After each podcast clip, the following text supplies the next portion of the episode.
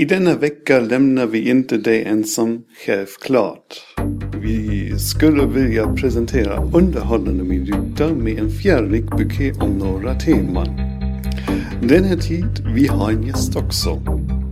Så se fram emot podcasten Det var svenska.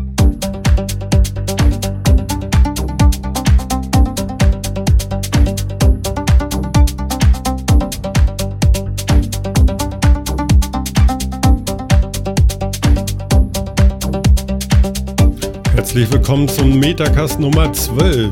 Ist ja unglaublich, heute haben wir irgendwie Schwedenwoche oder so. Außerdem bin ich auch nicht alleine. Ich begrüße einmal den Philipp. Moin, moin. Ja, moin Philipp. Und wir haben einen Gast für euch eingeladen, der uns ein bisschen was über 3D-Druck erzählen kann. Und ich sage moin, moin Jan. Moin zu Martin. Moin, ja Mensch. Das kann ja mal gar nicht angehen. Jetzt sind wir ja sogar schon zu dritt. Gucken, ob es gut geht. Ja, ich weiß auch nicht, ob wir alle durcheinander sabbeln. Eben haben wir das schon gut hingekriegt, oder? Wir sind spitze in allem, auch das kriegen wir hin. Meinst du? Ja, klar. Ah, ich bin auch überzeugt von uns.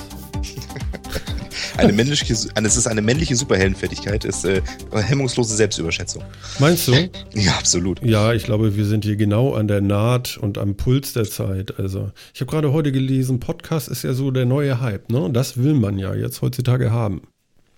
Ja, ich habe es auch gehört. Ich finde auch immer mehr Leute, von denen ich bisher so YouTube-Videos geguckt habe oder andere Sachen gehört habe, die jetzt auch alle Podcasts machen. Ja. Erstaunlich. Hätte, ich hätte echt nicht gedacht, dass das jetzt nochmal so hypt.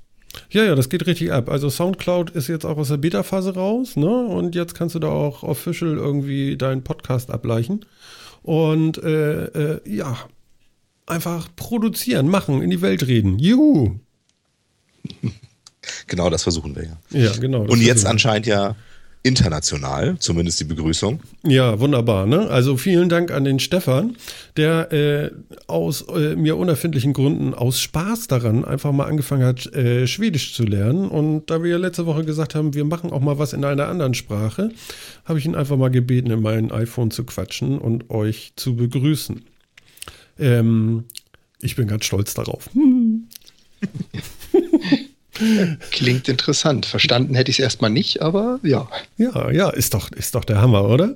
Äh, Ja, absolut. Wollt ihr noch ungefähr wissen, was es war? Nein, das können die Leute rausfinden. Ja, okay. Weil also- vielleicht ein bisschen schwierig, das so einzugeben irgendwo. Also ich finde das ja auch irre. Das sind ja solche Laute, die würde ich ja nicht mal, nicht mal im, im Ansatz rauskriegen können. Das ist so Nee. eine, äh, er hat so einen, so, einen, so einen krassen Klang irgendwie. Ja, es ist eine, eine, eine starke Melodie in, in, in dieser Sprache. Irre, Wahnsinn. Und dabei wohnen die gar nicht so weit weg von uns. Ja, aber haben vielleicht auch einen ganz anderen Sprachhintergrund. Ja. Die Einflüsse sind da wahrscheinlich auch ganz andere. Hast du da inf äh, nähere Informationen? Naja, also ich, ich hatte mich mal einfach Interesse halber mit Norwegisch beschäftigt, was ja zum Schwedisch und Finnisch doch mal ein bisschen unterschiedlich ist. Aber alle drei Sprachen haben so ein bisschen mehr den slawischen Einschlag. Also man merkt, das kommt auch so ein bisschen aus den nicht-romanischen Sprachen zusammen. Ähm, aber diesen Singsang, der sehr im Schwedischen sehr stark ist, da habe ich jetzt auch keine Ahnung, wo der herkommt. Ja, okay. Man, man merkt nur, die umliegenden Länder haben den nicht so stark, zumindest gefühlt. Das ist natürlich als Deutscher immer so ein bisschen schwer zu interpretieren. Alles drei klingt nicht so, wie ich es verstehen würde, aber es klingt anders. Mhm, ja, also ich, ich finde es auch total spannend, also überhaupt mal über den Tellerrand zu gucken. No? Absolut. Wenn ich nicht so völlig unfähig wäre in Sprachen, dann würde ich auch gern mehr können. Ja, das ist ja so, ne? Man möchte gerne viel, tja, und dann steht man da vor sich selbst und denkt, ne, wird nichts. Also ich könnte es nicht, keine Chance. Rolle, Rolle, Wahnsinn, da würde ich ja die ganze Zeit auf die Nase fallen. Ja, ich Ja. auch. No? Aber dafür hat man, hat man Freunde und andere Bekannte Ja. und ähnliches. Die können einem dann alles Mögliche beibringen. Das ist doch Ja, toll. also lieber Stefan, vielen Dank. Die äh, Gemeinde ist dankbar für diesen, äh, äh, diesen Beitrag. Super. Machen wir nochmal mit einer anderen Sprache. Ich bin da sicher, du kannst noch mehr. ja, äh, fühlt sich ja heute echt, echt schräg an. Äh, einer mehr, auf den man sich konzentrieren möchte. Ähm, Jan, sag mal, äh, ich habe dich ja eingeladen, weil du ja so weit vorne in meinen Augen bist, was 3D-Druck angeht. Wie findet man denn jetzt mal einen Lauf, um da überhaupt raufzuspringen? Was wird denn heutzutage äh, in 3D überhaupt gedruckt? Was ist denn möglich? Und wo sind denn die, die äh, harten Barrieren, wo man nicht weiterkommt? Hm, das ist ein guter Punkt. Ich versuche mich mal kurz zu fassen, weil ich glaube, sonst habe ich eine komplette Sendung, was das anbelangt. Ja, also wir haben Zeit. Wir sind ja beim Podcast. Das ist Open Also wie, wie man da drauf kommt, fangen wir am besten so an. Ähm, es ist eine technische Spielerei. Also dieselbe Frage hättest du wahrscheinlich so vor 20 Jahren stellen können. Wie kommt man denn auf die Idee, einen Taschenrechner zu bauen, der sich Computer nennt und den irgendwann mal jeder bei sich zu Hause stehen hat? Also du fängst mit einer, einer Idee an. Das, das Thema 3D-Druck gibt es ja eigentlich schon seit, ich sag mal ganz frech, Jahrzehnten. Mhm. Ähm, ist aber nie so berühmt geworden. Und das ist jetzt ähnlich wie das Thema mit den Drohnen, ähnlich wie das Thema mit dieser Hausautomation. Ähm, du kannst plötzlich unglaublich viel dadurch, weil Technik verfügbar und günstig geworden ist. Und äh, plötzlich kann sich jeder quasi einen 3D-Drucker zu Hause hinstellen, irgendwo so im Preisbereich von 400 Euro aufwärts. Und äh, es gibt Consumer-Drucker, die ich mir heute kaufen kann, irgendwo so zwischen 2.000 bis 4.000. Zum Beispiel so ein Ultimaker ist ein schönes Beispiel. Den kaufe ich, stelle ich hin, schließe ich an und drucke. Das ist natürlich jetzt plakativ, es gehört immer noch ein bisschen Know-how dazu, man muss ein bisschen dran schrauben und drehen. Ihr kennt es wahrscheinlich auch so, die ersten Typenraddrucker, die man mal besessen hat, oder die ersten Tintenstrahldrucker. Theorie und Praxis sind da meist so ein bisschen was anderes. Mhm, das stimmt. Und das ist da natürlich genau das Gleiche. Das heißt, wir sind jetzt so ein bisschen in einem visionären Bereich. Wie gesagt, 3D-Druck gibt es schon Weichen, aber noch nicht für zu Hause. Und ähm, ja, um auf den nächsten Punkt einzugehen, was macht man damit? Warum, warum benutzt man das überhaupt? Na, die Idee ist relativ einfach. Ich ähm, produziere ja heute Massen. Das heißt also, wenn ich einen Gegenstand möchte, ob das vom einfachen Schlüsselanhänger zum Türknauf, zum Drehregler an der, an der Waschmaschine ist, muss ich ja immer so und so viel Tausend davon produzieren, damit es amortisiert. Mhm. Die die Dinger muss ich ja einmal bauen, die muss ich ja einmal sehen. Also schnitze ich sie mir oder gieße sie oder bastel damit. Und dieser, dieser Lebenslauf mit, ich will es einmal kurz in der Hand haben, um sagen zu können, jawohl, das ist es. Und jetzt gebe ich es in die Massenfabrikation, der dauert im industriellen Bereich recht lange. So, und genau da kommt jetzt diese Macht von 3D-Druck. Ich designe etwas, ich überlege mir etwas, die Programme, so Auto-CAD oder Anverwandtes gibt es ja auch schon seit Jahrzehnten. Mhm. Aber jetzt kommt halt der Step, wo man sagt, so, und das, was ich jetzt auf dem Bildschirm habe, ich drücke auf den Knopf und das Gerät da neben mir produziert dieses Element. Und ich habe es wirklich eins zu eins gerade am Rechner gesehen und nachher halte ich es plötzlich in der Hand. Und ähm, das hilft natürlich dann unglaublich, diese Rhythmen, äh, diese, diese Zeiten zu überbrücken, die ich brauche von Idee zum festen Objekt. Ja, das kann ich gut so. nachvollziehen. Mhm. Aber ist das denn äh, materialabhängig? Also du, du hängst ja doch an äh, einigen Materialien. Ich denke mal so, so äh, Aludruck. Hm? ja, und da ist jetzt noch der, ich sag mal, große Unterschied zwischen dem Consumer, also dem, dem Privatkunden und der Firma, dem Enterprise-Bereich. Ähm, kommen wir nachher bestimmt auch nochmal dazu. Das hat mich so fasziniert. Vor knapp vier Monaten war das, hat Lockheed Martin, also der Flugzeug- und äh, ja, Großwaffenhersteller, einen Drucker hingestellt, der Titanstahl druckt. Also rein theoretisch ist das möglich. Praktisch stelle ich mir keinen Drucker für eine halbe Million ins Wohnzimmer. Äh, ich würde es tun, ich kann es mir aber nicht leisten. Und ja. also ich, ich, ich bin da neidisch, sagen wir das mal so. Der, der druckt Stahl, also Titanstahl, das heißt, der, ja. der macht das flüssig, so heiß oder wie? Und dann druckt er das oder was? Genau, da, ich komme gleich nochmal dazu. Es gibt so drei große Verfahren. Das ist eine Höllenmaschine. Geil. Ja, die, die, produzieren mal ganz kurz flüssiges Stahl. Mhm. Ähm, was ich jetzt zu Hause benutze und was gefühlt einfach mal 80 Prozent der Heimnutzer haben, ist ein sogenannter FDM-Drucker, Fused Deposition Molding. Also ich erhitze Plastik und das ist wie ein Tintenstrahldrucker. Der lässt quasi dieses flüssige Plastik an speziellen Stellen auf meiner Oberfläche und produziert damit Plastikkleckse. So, ja. und der Unterschied zum 2D- und 3D-Drucker, also der, der Epson HP, was auch immer man zu Hause stehen hat, ist einfach nur, wenn der Drucker fertig ist, hat er eine Lage äh, Farbe gedruckt. Wenn der 3D-Drucker fertig ist, hat er eine Lage, dann sein Druckkopf um ein ganz kleines Stück höher geschoben, darauf die nächste Lage, noch ein Stück höher die nächste Lage. Das heißt, ich baue so scheibchenweise mein Objekt auf. So, und im Prinzip ist das ganz, ganz simple, ganz günstige Technik. Ich brauche drei Motoren für alle Achsen, X, Y, Z, und ein Kopf, so ein Druckkopf quasi, der mir dieses Plastik verflüssigt.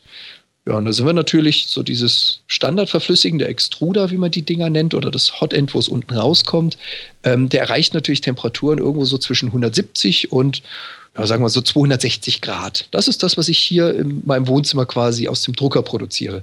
Da ist natürlich bei Plastik Schluss. Also Metall kriege ich mit 270 Grad nicht erhitzt. Das ist klar. Ähm, Im Prinzip macht er das flüssig, indem oben so ein, so ein Draht eingeführt wird, ein Filament, ein Stück Plastik, laufender Meter Plastik, sage ich mal. Mhm. Und ähm, er weiß aufgrund der Steuerelektronik ganz genau, ich habe jetzt einen Tropfen, der ist so und so viel Mikroliter an die und die Stelle positioniert. Dann fahre ich ein Stück nach rechts, links, hoch, runter, nächster Tropfen, nächster Tropfen und so weiter. Das ist, wie gesagt, dieses FDM-Verfahren. Ja. Ähm, man hat mittlerweile eine Menge Plastikauswahl dabei. Also das Hauptplastik ist das sogenannte PLA oder Polymilchsäure, Polylactide Acid. Ähm, ist praktisch ein Kunststoff aus biologischen Stoffen. Aus Mais, aus Hülsen, aus, das kann man daraus produzieren. Sehr schnell, sehr einfach machbar. Nachteil, was ich produziere, wird so ab 60, 70 Grad weich. Also so mal eben schnell eine Handyhalterung ins Auto, in die pralle Sonne. Blöde Idee. Das hat danach so, so Dali fließende Ohrencharakter. Okay. Sehr gut. Fließt mir davon. Mittlerweile gibt es dann weitere Plastiken. Also man hat zum Beispiel ABS, das ist äh, das Plastik, aus dem Lego-Steine sind. Das kennen wahrscheinlich auch die meisten. Ja, das gibt es mittlerweile auch für den 3D-Drucker. Das kann ein bisschen mehr ab, was die Hitze anbelangt, ist aber eine Säure, die nicht ganz so gesund ist. Das Zeug ist also biologisch gesprochen nicht ganz so toll, hält aber natürlich mehr aus. Was So, heißt das jetzt? Gibt es irgendwelche Gasentwicklungen oder, oder was meinst du jetzt? Zum einen, während du druckst und dich im Zimmer befindest, wirst du merken, das äh, riecht sehr unangenehm. Mhm. Das sind so butanähnliche Säuren, die da rauskommen. Ähm, zum Zweiten ist das PLA, also das Standardplastik, wenn mal, mal ganz plakativ gesprochen ein kleines Kind damit spielt und da drauf beißt, ja, es ist ein Kunststoff, es ist aber nicht ganz so schlimm. Wenn ich Lego-Steine anknabber, ist das etwas ungesünder, um es mal so zu sagen. Ach, decken wir da was auf gerade? Nicht, nicht unbedingt. Die Dinger sind ja normalerweise so fest, dass wenn du drauf beißt, du da kein Stück rausbeißen kannst. Und gerade nicht Säuglinge mit äh, Milchzähnen. Hm, ist ja, eher schwierig. Mhm. Ähm, ja, anyway, also es gibt, wie gesagt, Plastiken, die etwas andere Fähigkeiten haben. Die können dann mehr Temperatur ab, mehr Druck ab. Ähm, ich habe ein Plastik, der hat 60% Holz beigemischt. Das heißt, was du da druckst, sieht auch aus wie aus Holz geschnitzt, ist in Wirklichkeit aber wie, wie, wie Holzleim. Also ähm, einen gewissen Anteil Plastik, einen gewissen Teil Holz. Es fühlt sich an wie Holz, es lässt sich schmirgeln, bemalen, sägen. Aber in Wirklichkeit sind da einfach 40% Plastik mit drin, damit ich es drucken kann, damit es flüssig wird quasi. Das finde ich aber total cool. Ja, aber ich, ich verstehe gar nicht, ist das denn ganz, ganz, ganz, ganz, ganz, ganz feine Späne? Weil äh, es gibt ja so, ein Holz hat ja Fasern. Ich meine, das ist ja äh, was Gewachsenes. Ähm, wo bleiben denn die Fasern? Hast du denn da überhaupt, ja gut, den Verbund hast du wahrscheinlich dadurch, dass es klebt, oder? Exakt. Und wie du schon gesagt hast, die Feinheit ist es. Also es sind ganz, ganz feine Sägespäne, quasi Sägespäne-Reste oder Müll, den man dann nutzt und den einfach in Plastik beigemischt. So, Okay. Da sind wir natürlich immer noch im Bereich FDM, was ich vorhin mal meinte. Wir sind also immer noch dabei, ein Stück Plastik läuft durch ein heißes, äh, also so ein Heizelement unten durch so eine Spitze durch, die ist äh, 0,3, 0,4 Millimeter dick. Das macht natürlich auch die Genauigkeit des Druckers aus. Und er tropft das einfach nur auf eine Fläche auf. So Okay. die, Wo du gerade Genauigkeit sagst, wie, was ist denn da so die Auflösung quasi, mit der so ein Drucker drucken kann? Hm, Also die Genauigkeit für den Heimauf, au- also den Heimdrucker, die Auflösung dafür liegt im äh, Mikron- oder Mikrometerbereich. Wir sind da irgendwo so bei ja, 0,2 bis 0,1 oder 0,05 Millimeter.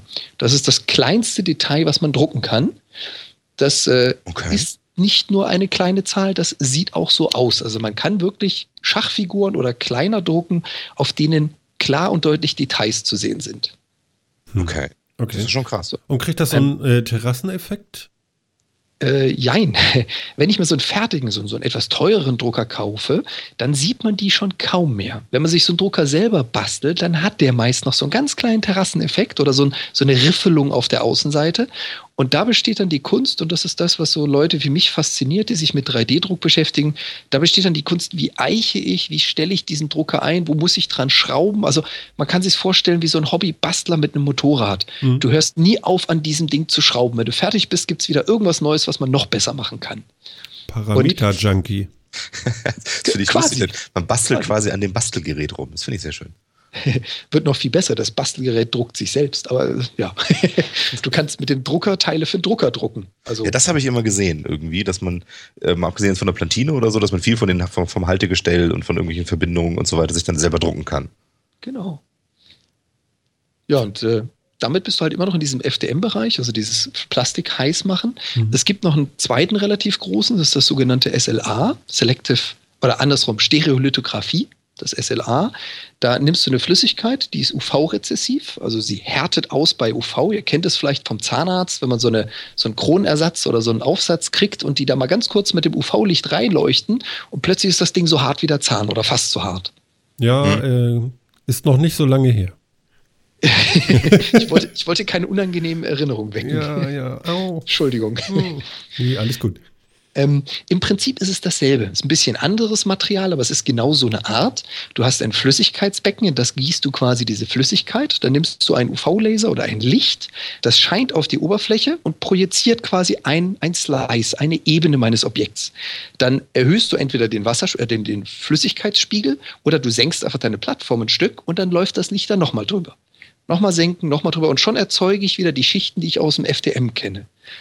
Der mhm. Vorteil von dem SLA ist, es ist deutlich genauer. Also wir sprechen bei FDM so Genauigkeiten 100, 200, vielleicht 50 Mikron. Das ist dann schon Ende der Fahnenstange. Diese SLA-Drucker spielen im Bereich 1 bis 2 Mikron. Also 0,001 Millimeter Genauigkeit. Damit 0, okay. 0. Wahnsinn. Ein, ein Mikron. Also nichts mehr, was ich tatsächlich mit, dem Finger erfühlen kann oder mit dem Auge sehen, ja. Exakt, exakt. Und da kommen auch diese Drucker zum Einsatz, zum Beispiel im Bereich Design von Schmuck. Also man kann sich da Ringe, Amulette, was auch immer designen, die ich dann vielleicht nachher in Eisen oder in, in Metall, in Edelmetall gieße. Aber das Gedruckte ist so unfassbar fein, dass ich diese Oberfläche schon gar nicht mehr von einer gegossenen unterscheiden kann. Mhm. So der, der Nachteil an diesen SLAs ist natürlich, oder dieser SLA-Drucker ist natürlich, es ist ein UV-härtendes Material. Drucke ich mir jetzt etwas und lege das auf den Balkon, naja, UV-Licht, also aus der Sonne, härtet das immer weiter aus. Das Zeug ist halt nach ein paar Wochen bis Monaten brüchig, weil es bretthart wird. Okay. Okay. Ja. Das heißt, man baut sich natürlich ganz, ganz, ganz feine Details, wie zum Beispiel Schmuck, und nutzt das als Gießform oder verwendet es für Dinge, die irgendwo in einem Gebäude eingesetzt werden.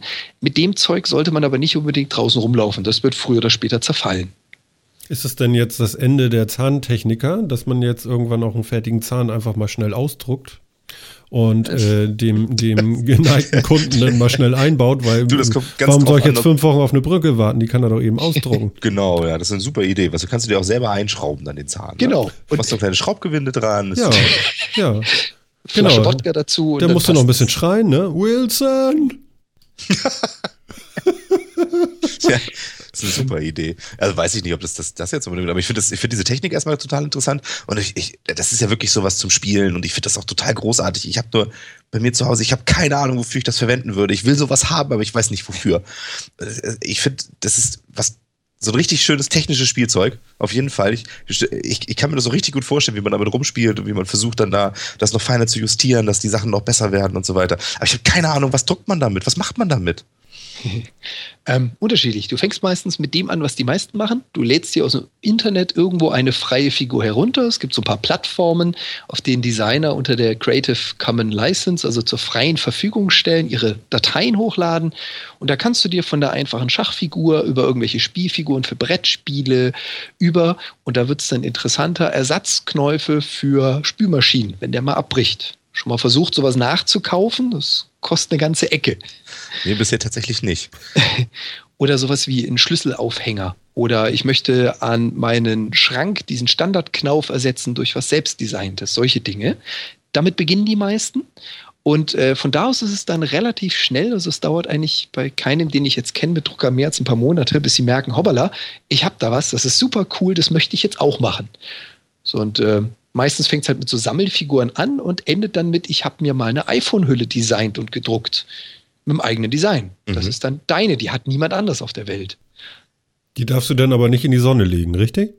Äh, wenn du sie mit einem FDM-Drucker gemacht hast, schon. Aber ja, ja, geil, mach mir bitte eine Hülle für mein, für mein Telefon aus Holz. Wie cool ist das denn? Äh, ja, habe ich auch schon gedruckt, so ein Ding. Nein. Oh, cool. Oh, du bist nicht der Erste mit der Idee. Ich bin ganz schön beschlagen gerade auf der Netzhaut. Das ist schon, das ist, so das, ist, das ist schon wirklich großartig. Gibt es denn da irgendwie Copyright-Probleme oder sowas? Ich meine, wenn du jetzt zum Beispiel sagst, man, man will dann irgendwie den Knopf, von, den Bedienknopf von der Waschmaschine nachdrucken oder so. Ich meine, im Privatbereich ist es wahrscheinlich jetzt mal nicht so dramatisch, aber Wie sieht denn das so mit Lizenzierung von solchen Kleinteilen aus? Hast du genau. da irgendwie Ahnung? Da, da triffst du ins Schwarze. Da sind wir aber hier in Europa, Schrägstrich Deutschland, an ganz besonderer Stelle. Wir sind da ja, was Copyright anbelangt, sehr weit vorne. Wir müssen ja alles ein bisschen schützenswerter machen. Ähm, sagen wir mal so, die Technik ist schneller gewesen als die Politik, wie so oft. Das heißt also, erstmal wurde es überall benutzt. Erstmal hat sich keiner darum geschert. Jetzt so langsam kommen die Diskussionen auf, an was besitze ich denn die Rechte? Und meistens ist es so, dass die Lizenzierung oder die, die Patentierung auf ein Gesamtobjekt und nicht auf die Teile davon sind. Das heißt also, solange ich selber damit keinen Profit mache, kann ich einzelne Teile nachdrucken. Ich bin mhm. ja nicht der, der, der, ich sag mal ganz plakativ, der, der China-Hersteller, der sich so ein Ding nimmt, das einscannt, drei Millionen davon druckt oder gießt und irgendwo verkauft. Solange das nicht passiert, tut einem auch keiner was. Das okay. Grundprinzip von 3D-Druck ist ja auch ein ganz anderes. Es kommt aus dieser Open Source Community, also das Miteinander, das Füreinander. Das heißt, wirklich der Gros, den man im Internet findet, ist einfach frei verfügbar. Also viele stellen ihre Ideen, ihre Designs ein und jeder darf sie runterladen. Ich hatte ja vorhin mal diese Creative Common License erwähnt, ob das jetzt äh, in Thingiverse, was eine dieser Plattformen ist, oder auf irgendwo privaten Bereichen unterwegs ist. Die meisten Leute erstellen Dinge zur freien Verfügung. Und du hast es richtig gesagt, äh, der große Markt muss vor den kleinen Leuten nicht wirklich Angst haben. Das, was ich drucke, ist nicht unbedingt teuer. Also so eine, so eine Handyhülle kostet mich an Material, je nachdem, was ich benutze, 10 bis 40 Cent. Das ist überhaupt kein Preis. Mhm. Der Nachteil ist, ich muss das Ding designen, ich muss es drucken. Ich habe es ja vorhin mal angesprochen. So ein Druck ist halt nicht einstecken und Play drücken. Ich ver, verdruck da mal so drei, vier Versionen, bis die erste funktioniert. Das heißt, es lohnt sich gar nicht. Ich könnte gar nicht 50 Stück von diesem Ding produzieren und innerhalb von zwei Tagen verkaufen. An 50 Stück sitze ich zwei Wochen. Schneller kann der das gar nicht rauslassen. Okay. Lange braucht er denn für sowas? Ja, je nach Auflösung und je nach Material, also so eine Handyhülle in, ich sag mal, brauchbare Auflösung, wir mal so ein iPhone 6, so von der Größe her sitze ich bei meinem Drucker jetzt so ungefähr drei Stunden. Da muss ich okay. nicht davor sitzen, das macht er von alleine. Wenn ich aber dann größere Dinge nehme, also etwas, was meine, meine Druckplattform, die ist bei mir jetzt so 24 Zentimeter im Quadrat, wenn ich sowas ausnutzen würde, also sagen würde, drucke ein Objekt, was so groß ist wie mein gesamter Druckraum, dann würde ich da so irgendwo zwischen 26 und 36 Stunden brauchen. Jetzt okay. als äh, äh, Würfel. Kann ja, nee, nicht als Würfel, als, als Design, was so ungefähr diese Maße hat. Also ich fülle mhm. nicht komplett, ich glaube, komplett ausgefüllt würde ich über vier Tage drucken an diesem Ding. Das will ich auch gar nicht probieren. Das ist auch viel Volumen dann, ne? Damit hast du ein Würfelplastik. ja, genau. Druck mir mal einen Würfel völlig hohl. Ich kann ja noch den Namen oben drauf gravieren und dann ist es ja, was Persönliches. Stimmt. stimmt. Aber da könnte ich mir auch einen Würfel irgendwas kaufen und was drauf gravieren. Aber ja, das ist schon okay. Okay, okay. Ähm, ja, also man, wie gesagt, man fängt meistens an, das ist wie beim Rechner oder bei einem Tablet. Am Anfang sitze ich da, ja, wozu? Bis ich das Ding habe und plötzlich entdecke ich immer mehr und mehr Dinge, die ich tun kann damit. Die dann auch so über den Spaß hinausgehen, wo ich sage, ich habe einen Nutzen davon. Wie weit geht das dann jetzt bei dir? In welchem äh, Status befindest du dich so gerade? Und wie lange betreibst du dieses Hobby schon? Mhm. Also das, das Hobby habe ich so vor knapp zweieinhalb Jahren gefunden. Da war das hier in Deutschland noch äh, kaum bis gar nicht bekannt. Das heißt, man hat viele Foren und Dinge aus äh, dem englischsprachigen Raum gefunden, sich eingelesen, Videos angeschaut. Und seit knapp einem Jahr besitze ich einen, seit knapp einem halben Jahr zwei Drucker. Die Dinger vermehren sich, das ist echt scheußlich. Ja, von selbst habe ich ja gelernt. Genau. Und man hört auch nicht auf, es werden immer mehr.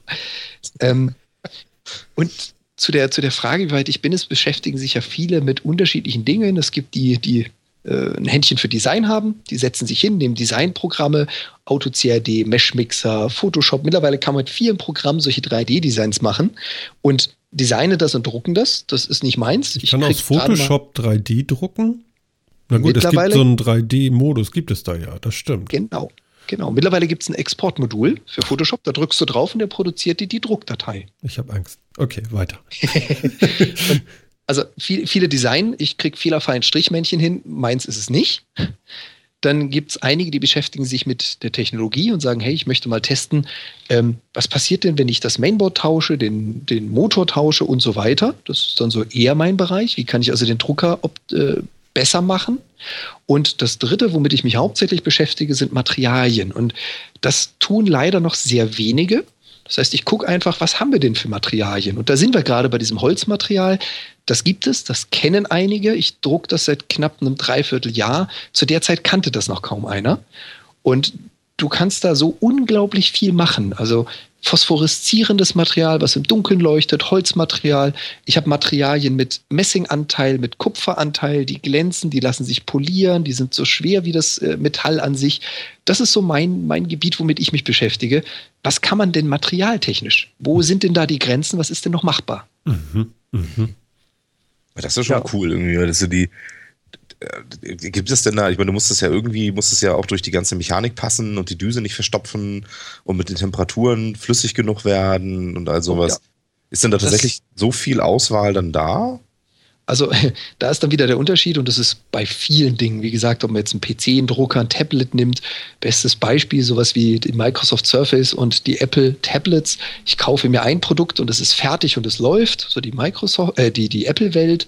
Oder nehmen wir ein Android-Tablet. Ich kaufe es mir, kann unglaublich viel einstellen, aber von alleine geht erstmal nicht viel. Dasselbe gilt bei 3D-Druckern. Ich kaufe so ein Fertigding, stelle das hin. Da steht dabei, ich kann folgende drei Materialien. Fertig. Mehr geht nicht. Die andere Seite der Medaille, das ist das, was ich hier mache, meine beiden 3D-Drucker kamen in Platine, Kabel, Motor, Schrauben. Und ich habe daraus einen Drucker gemacht. So, und dann bin ich an der Stelle, wo ich sagen kann, und jetzt spiele ich mal an allen Stellrädchen. Temperatur, Geschwindigkeit, Menge. Und du hast es genau richtig gesagt, Philipp, das ist so falsches Plastik mit zu viel Klumpen drin und schon verstopft die Nase. Und das schaffe ich regelmäßig. Also ich zerlege ihn sehr häufig, einfach nur, weil ich Dinge druck, die sind dafür nicht gedacht.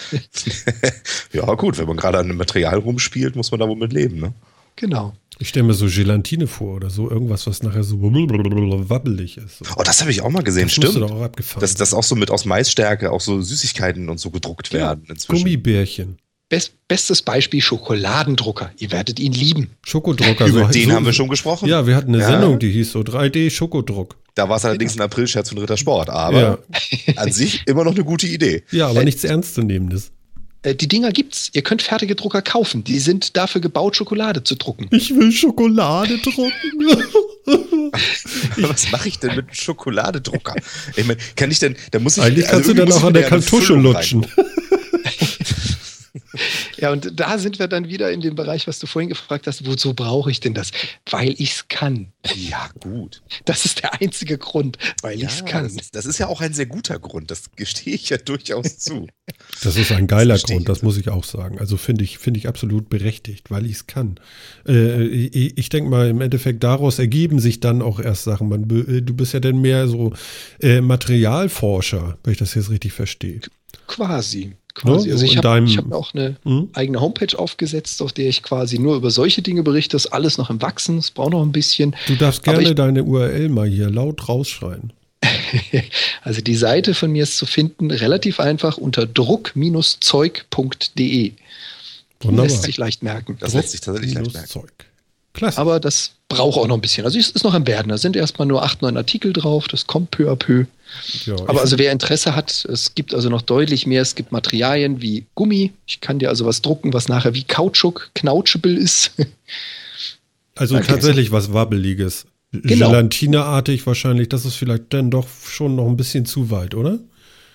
Ja, nicht aus meinem Drucker. Wenn ich da Gelatine durchjage, dann stinkt, glaube ich, mein ganzes Arbeitszimmer, weil die Druckkopf geht ja irgendwo so auf die 170 Grad aufwärts. Ich kannst du nicht, das regeln, diese Temperatur, ja. dass du sagen kannst, warte mal, also ich hätte jetzt hier, müsstest du doch auch eigentlich, ne? Du müsstest doch sagen genau. können, okay, ich hätte gerne nur 132 Grad. Genau, aber natürlich haben wir hier ein paar Restriktionen. Die Software, die ich benutze und das Mainboard, die sind natürlich gebaut worden, um das zu tun, was man meistens tut. Und das ist Plastikdrucken. Das heißt, ja, ich regel das. Wie gesagt, mhm. der ist aus Schrauben zusammengebaut. Ich kann da alles einstellen. Aber irgendwo hört er auch auf und sagt dann, es gibt so eine, so eine Sicherheitsebene, wo er dann sagt, so knapp 150, 160 Grad, komme ich da nicht drüber, weigert sich der Motor von oben Plastik nachzufüttern, weil sonst ist Verstopfung vorprogrammiert. Ja, ja. Mhm. Ließe sich sicher umgehen, aber im Standard erstmal nicht. Ja. Ja, und ähm, last not least, um, um mal so ein bisschen die Vision zu zeigen, die letzte Form des Druckens, wir hatten ja mal ganz kurz FMA, äh, FDM und SLA, diese zwei Verfahren. Das letzte ist SLS, Selective Laser Sintering. Das sind diese Kisten, wovon ich sprach, die irgendwo so bei halbe Millionen bis mehrere Millionen liegen. Die können zum Beispiel Eisen oder Stahl drucken. Ähm, funktioniert relativ einfach. Man trägt ein Pulver, also quasi das zerriebene Material auf. Von oben feuert ein Laser drauf. Und das ist halt kein Laser, der UV-Licht produziert, sondern ein Laser. Der kann dann mal so zwischen 3 und 5000 Grad Celsius am Auftreffpunkt auf das Pulver erzeugen.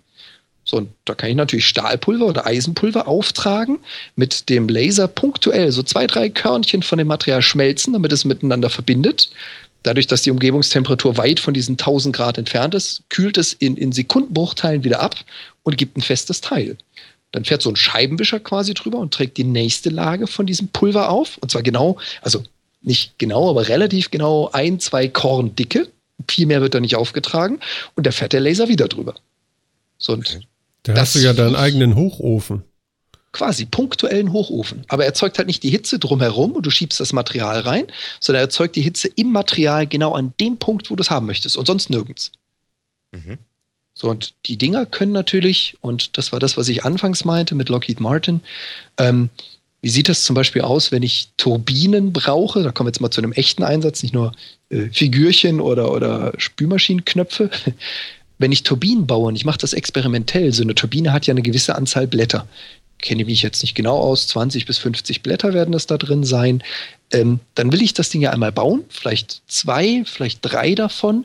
Und dann stelle ich fest, oh, ähm, Vielleicht kann man die anders designen, dann machen die mehr Sinn. Und schon muss ich die Blätter ein bisschen anpassen. Baue ich jetzt dafür extra eine Produktionsstraße, die solche Stahlblätter produziert und ich muss jedes Mal meine gesamte Produktion umstellen, wenn ich auf den Trichter komme, oh, also drei Grad mehr Wölbung geben zehn Prozent weniger Spritverbrauch, dann kann ich mir das nicht leisten. Ja. Anders sieht es aus, wenn ich einen Drucker habe, der auf Bedarf heute so und morgen so druckt. Hm. Und das ist natürlich eine Möglichkeit zu sagen, mich interessiert nur das Material. Also ich kaufe zwei Kilo Material, was daraus wird, das bestimmt mein Drucker. Ich muss also nicht vorher sagen, was für ein Objekt ich brauche. Und äh, das stimmt natürlich. So ein, so ein Ding würde ich mir gerne zu Hause hinstellen, aber das äh, Atomkraftwerk um die Ecke und die vier Millionen. Äh, also das Kredit, hätten wir ja. Es wäre ja eins da. Ich weiß bloß nicht, ob es gerade angeschlossen ist. ja, das, ich, das ist, steht bestimmt zum Verkauf. Also ja, das da Problem ist ja die, Exklus die exklusive Lieferung von Strom an Jan. Ja. Auch so ganz dickes Kabel quer über die Straße gelegt. Ja, ja, ja, ja, genau. Super Sache. Also, dass man das alles noch so beherrschen kann. Also, dieses mit den äh, ein, zwei Körtchen aufbringen, das erinnert mich so ein bisschen an so einen Laserdrucker, wo du doch irgendwie, lass mich jetzt lügen, du hast eine Trommel, bringst da drauf irgend so ein Druckpulver magnetisch und verdruckst das dann heißt, ne? Genau. Genau. Beziehungsweise, ich glaube, ja. Ionisierung ist das, um das äh, aufzubringen, ja, nicht Magnetismus. Okay. Ja, okay. Aber es läuft das Gleiche raus. So sagen wir ähnlich. Ne? Lebt halt genau. dran. Warst du, warst du denn, äh, wir, wir haben ja jetzt seit einiger Zeit den äh, Chaos Communication Congress äh, zwischen Weihnachten und Neujahr im, im, Hamburger CCH. Wir kommen ja nun alle aus Hamburg und Umgebung. Ähm, warst du da auch äh, äh, das letzte Mal? Also das 2014. Mal, ja, nee, das letzte Mal leider nicht. Mhm.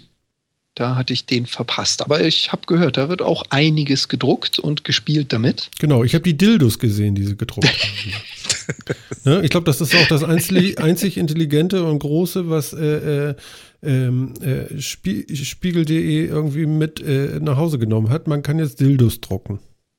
Ja, super. Das ja. war bestimmt die Quintessenz des Ganzen. ja, ja, genau. genau. Ja, gut. Liest sich gut in der Zeitung, ne? Ja, ja. Ja, ich finde das, ich das wirklich total toll. Also ich, es ist es ja auch nicht so, dass ich mir nicht überlegen könnte, was ich damit alles drucke. Es ist schon, ich finde das schon echt, echt cool. Ja, das, das ist auch für die ganzen Techniken, also wenn man sich überlegt, Raumfahrt, das hat ja die NASA vor müsste ich jetzt lügen, ich glaube zwei Monaten war das oder drei Monaten, ihren ersten Druck im All gemacht. Sprich, sie haben auf die Space Station einen Drucker geschickt und haben ein Objekt gedruckt. Das war ein Schraubenschlüssel. Einfach um zu testen, wie verhält sich das denn in keiner Gravitation? Also wenn ich keine Schwerkraft habe, was tut denn so ein Drucker dann? Ähm, die Idee ist natürlich revolutionär. Überleg mal, du musst heute, wenn du eine Rakete hochschickst, sagen, für alle kritischen Teile brauche ich ein bis drei Ersatzteile. Was passiert jo. denn, wenn ein Gerät dreimal kaputt geht? Dann habe ich verloren. Ich habe kein viertes davon. Und das sieht ganz anders aus, wenn du sagst, wenn ich eine Rakete ins All schicke und jedes Gramm, was du da hochschickst, ist ja schweineteuer, weil du da Treibstoff und Raum für brauchst. Was passiert denn, wenn ich sage, ich nehme ein Kilo Ersatzmaterial plus einen Drucker? Ob ich dann ein Ersatzteil zehnmal brauche oder zehn verschiedene Ersatzteile, ist mir beim Start und beim Transport erstmal völlig egal. Ja, und der Vorteil ist natürlich auch, irgendwann ist der Drucker ja oben, dann brauchst du nur noch Material, ne? Genau. Mhm. Ganz genau. Und das, mhm. dasselbe trifft natürlich dann auch auf äh, Medizintechnik zu. Also ich brauche jetzt keine Hüftimplantate mehr. Da gibt es dann drei Stück in fünf Größen und ich muss gucken, welcher am besten passt. Nein, ich drucke mir einfach das Teil, was genau für meinen Körper an genau diese Stelle muss. Verdammt, du kannst ja, du kannst ja tatsächlich dann die Knochen von, von, von demjenigen äh, direkt einscannen und äh, eins zu eins ausdrucken. Exakt. Und auch kaputte Teile reparieren oder feststellen, da muss was anders, dann scanne ich das, modifiziere es leicht, was recht schnell geht im Computer und druck da mal eine neue Version. Cool wäre ja jetzt noch, wenn du in die offene Wunde auf den, auf, direkt reindrucken könntest, ne? Wir waren doch vorhin bei der Flasche Wodka und den Schmerzen und so. Ich glaube, die Idee ist nicht ganz so gut. Ja, ist wahrscheinlich ein bisschen. Wahrscheinlich. Ja, genau. Die Düse ist verstopft. Mist. oh, wurde zu heiß. Entschuldigung. Oh. Ja, nee, das muss ja nicht unbedingt sein. Aber ja gut, also dass es industriellen großen Nutzen hat, also das, ich glaube, das bestreitet auch echt keiner. Also ich glaube, es bestreitet auch keiner, dass das für zu Hause total cool ist. Aber ähm, ich glaube, momentan ist es doch noch ein bisschen. Wie gut sind denn inzwischen so diese Drucker, die man sich kaufen kann und da kein, kein Hassel mit hat, quasi? Weil ich meine, für die meisten ist es ja nicht unbedingt sehr erstrebenswert, ständig daran rumzuspielen und zu gucken, ob man es irgendwie noch besser einstellen kann, sondern die wollen, dass das läuft. Ja, das ist ein guter Punkt. Ich hatte ja vorhin den Vergleich mit den Motorrädern gebracht. Du schraubst halt ständig. Ähm, die, die Dinger, wo man wirklich sagen kann, ich schließe es an, drücke auf Start und es druckt, die liegen dann irgendwo so bei dem Bereich 2000 Euro aufwärts. Pi mal Daumen. Es mag auch oh. günstigere geben, aber das ist so ein, so, ein, so, ein, so ein Wert dafür.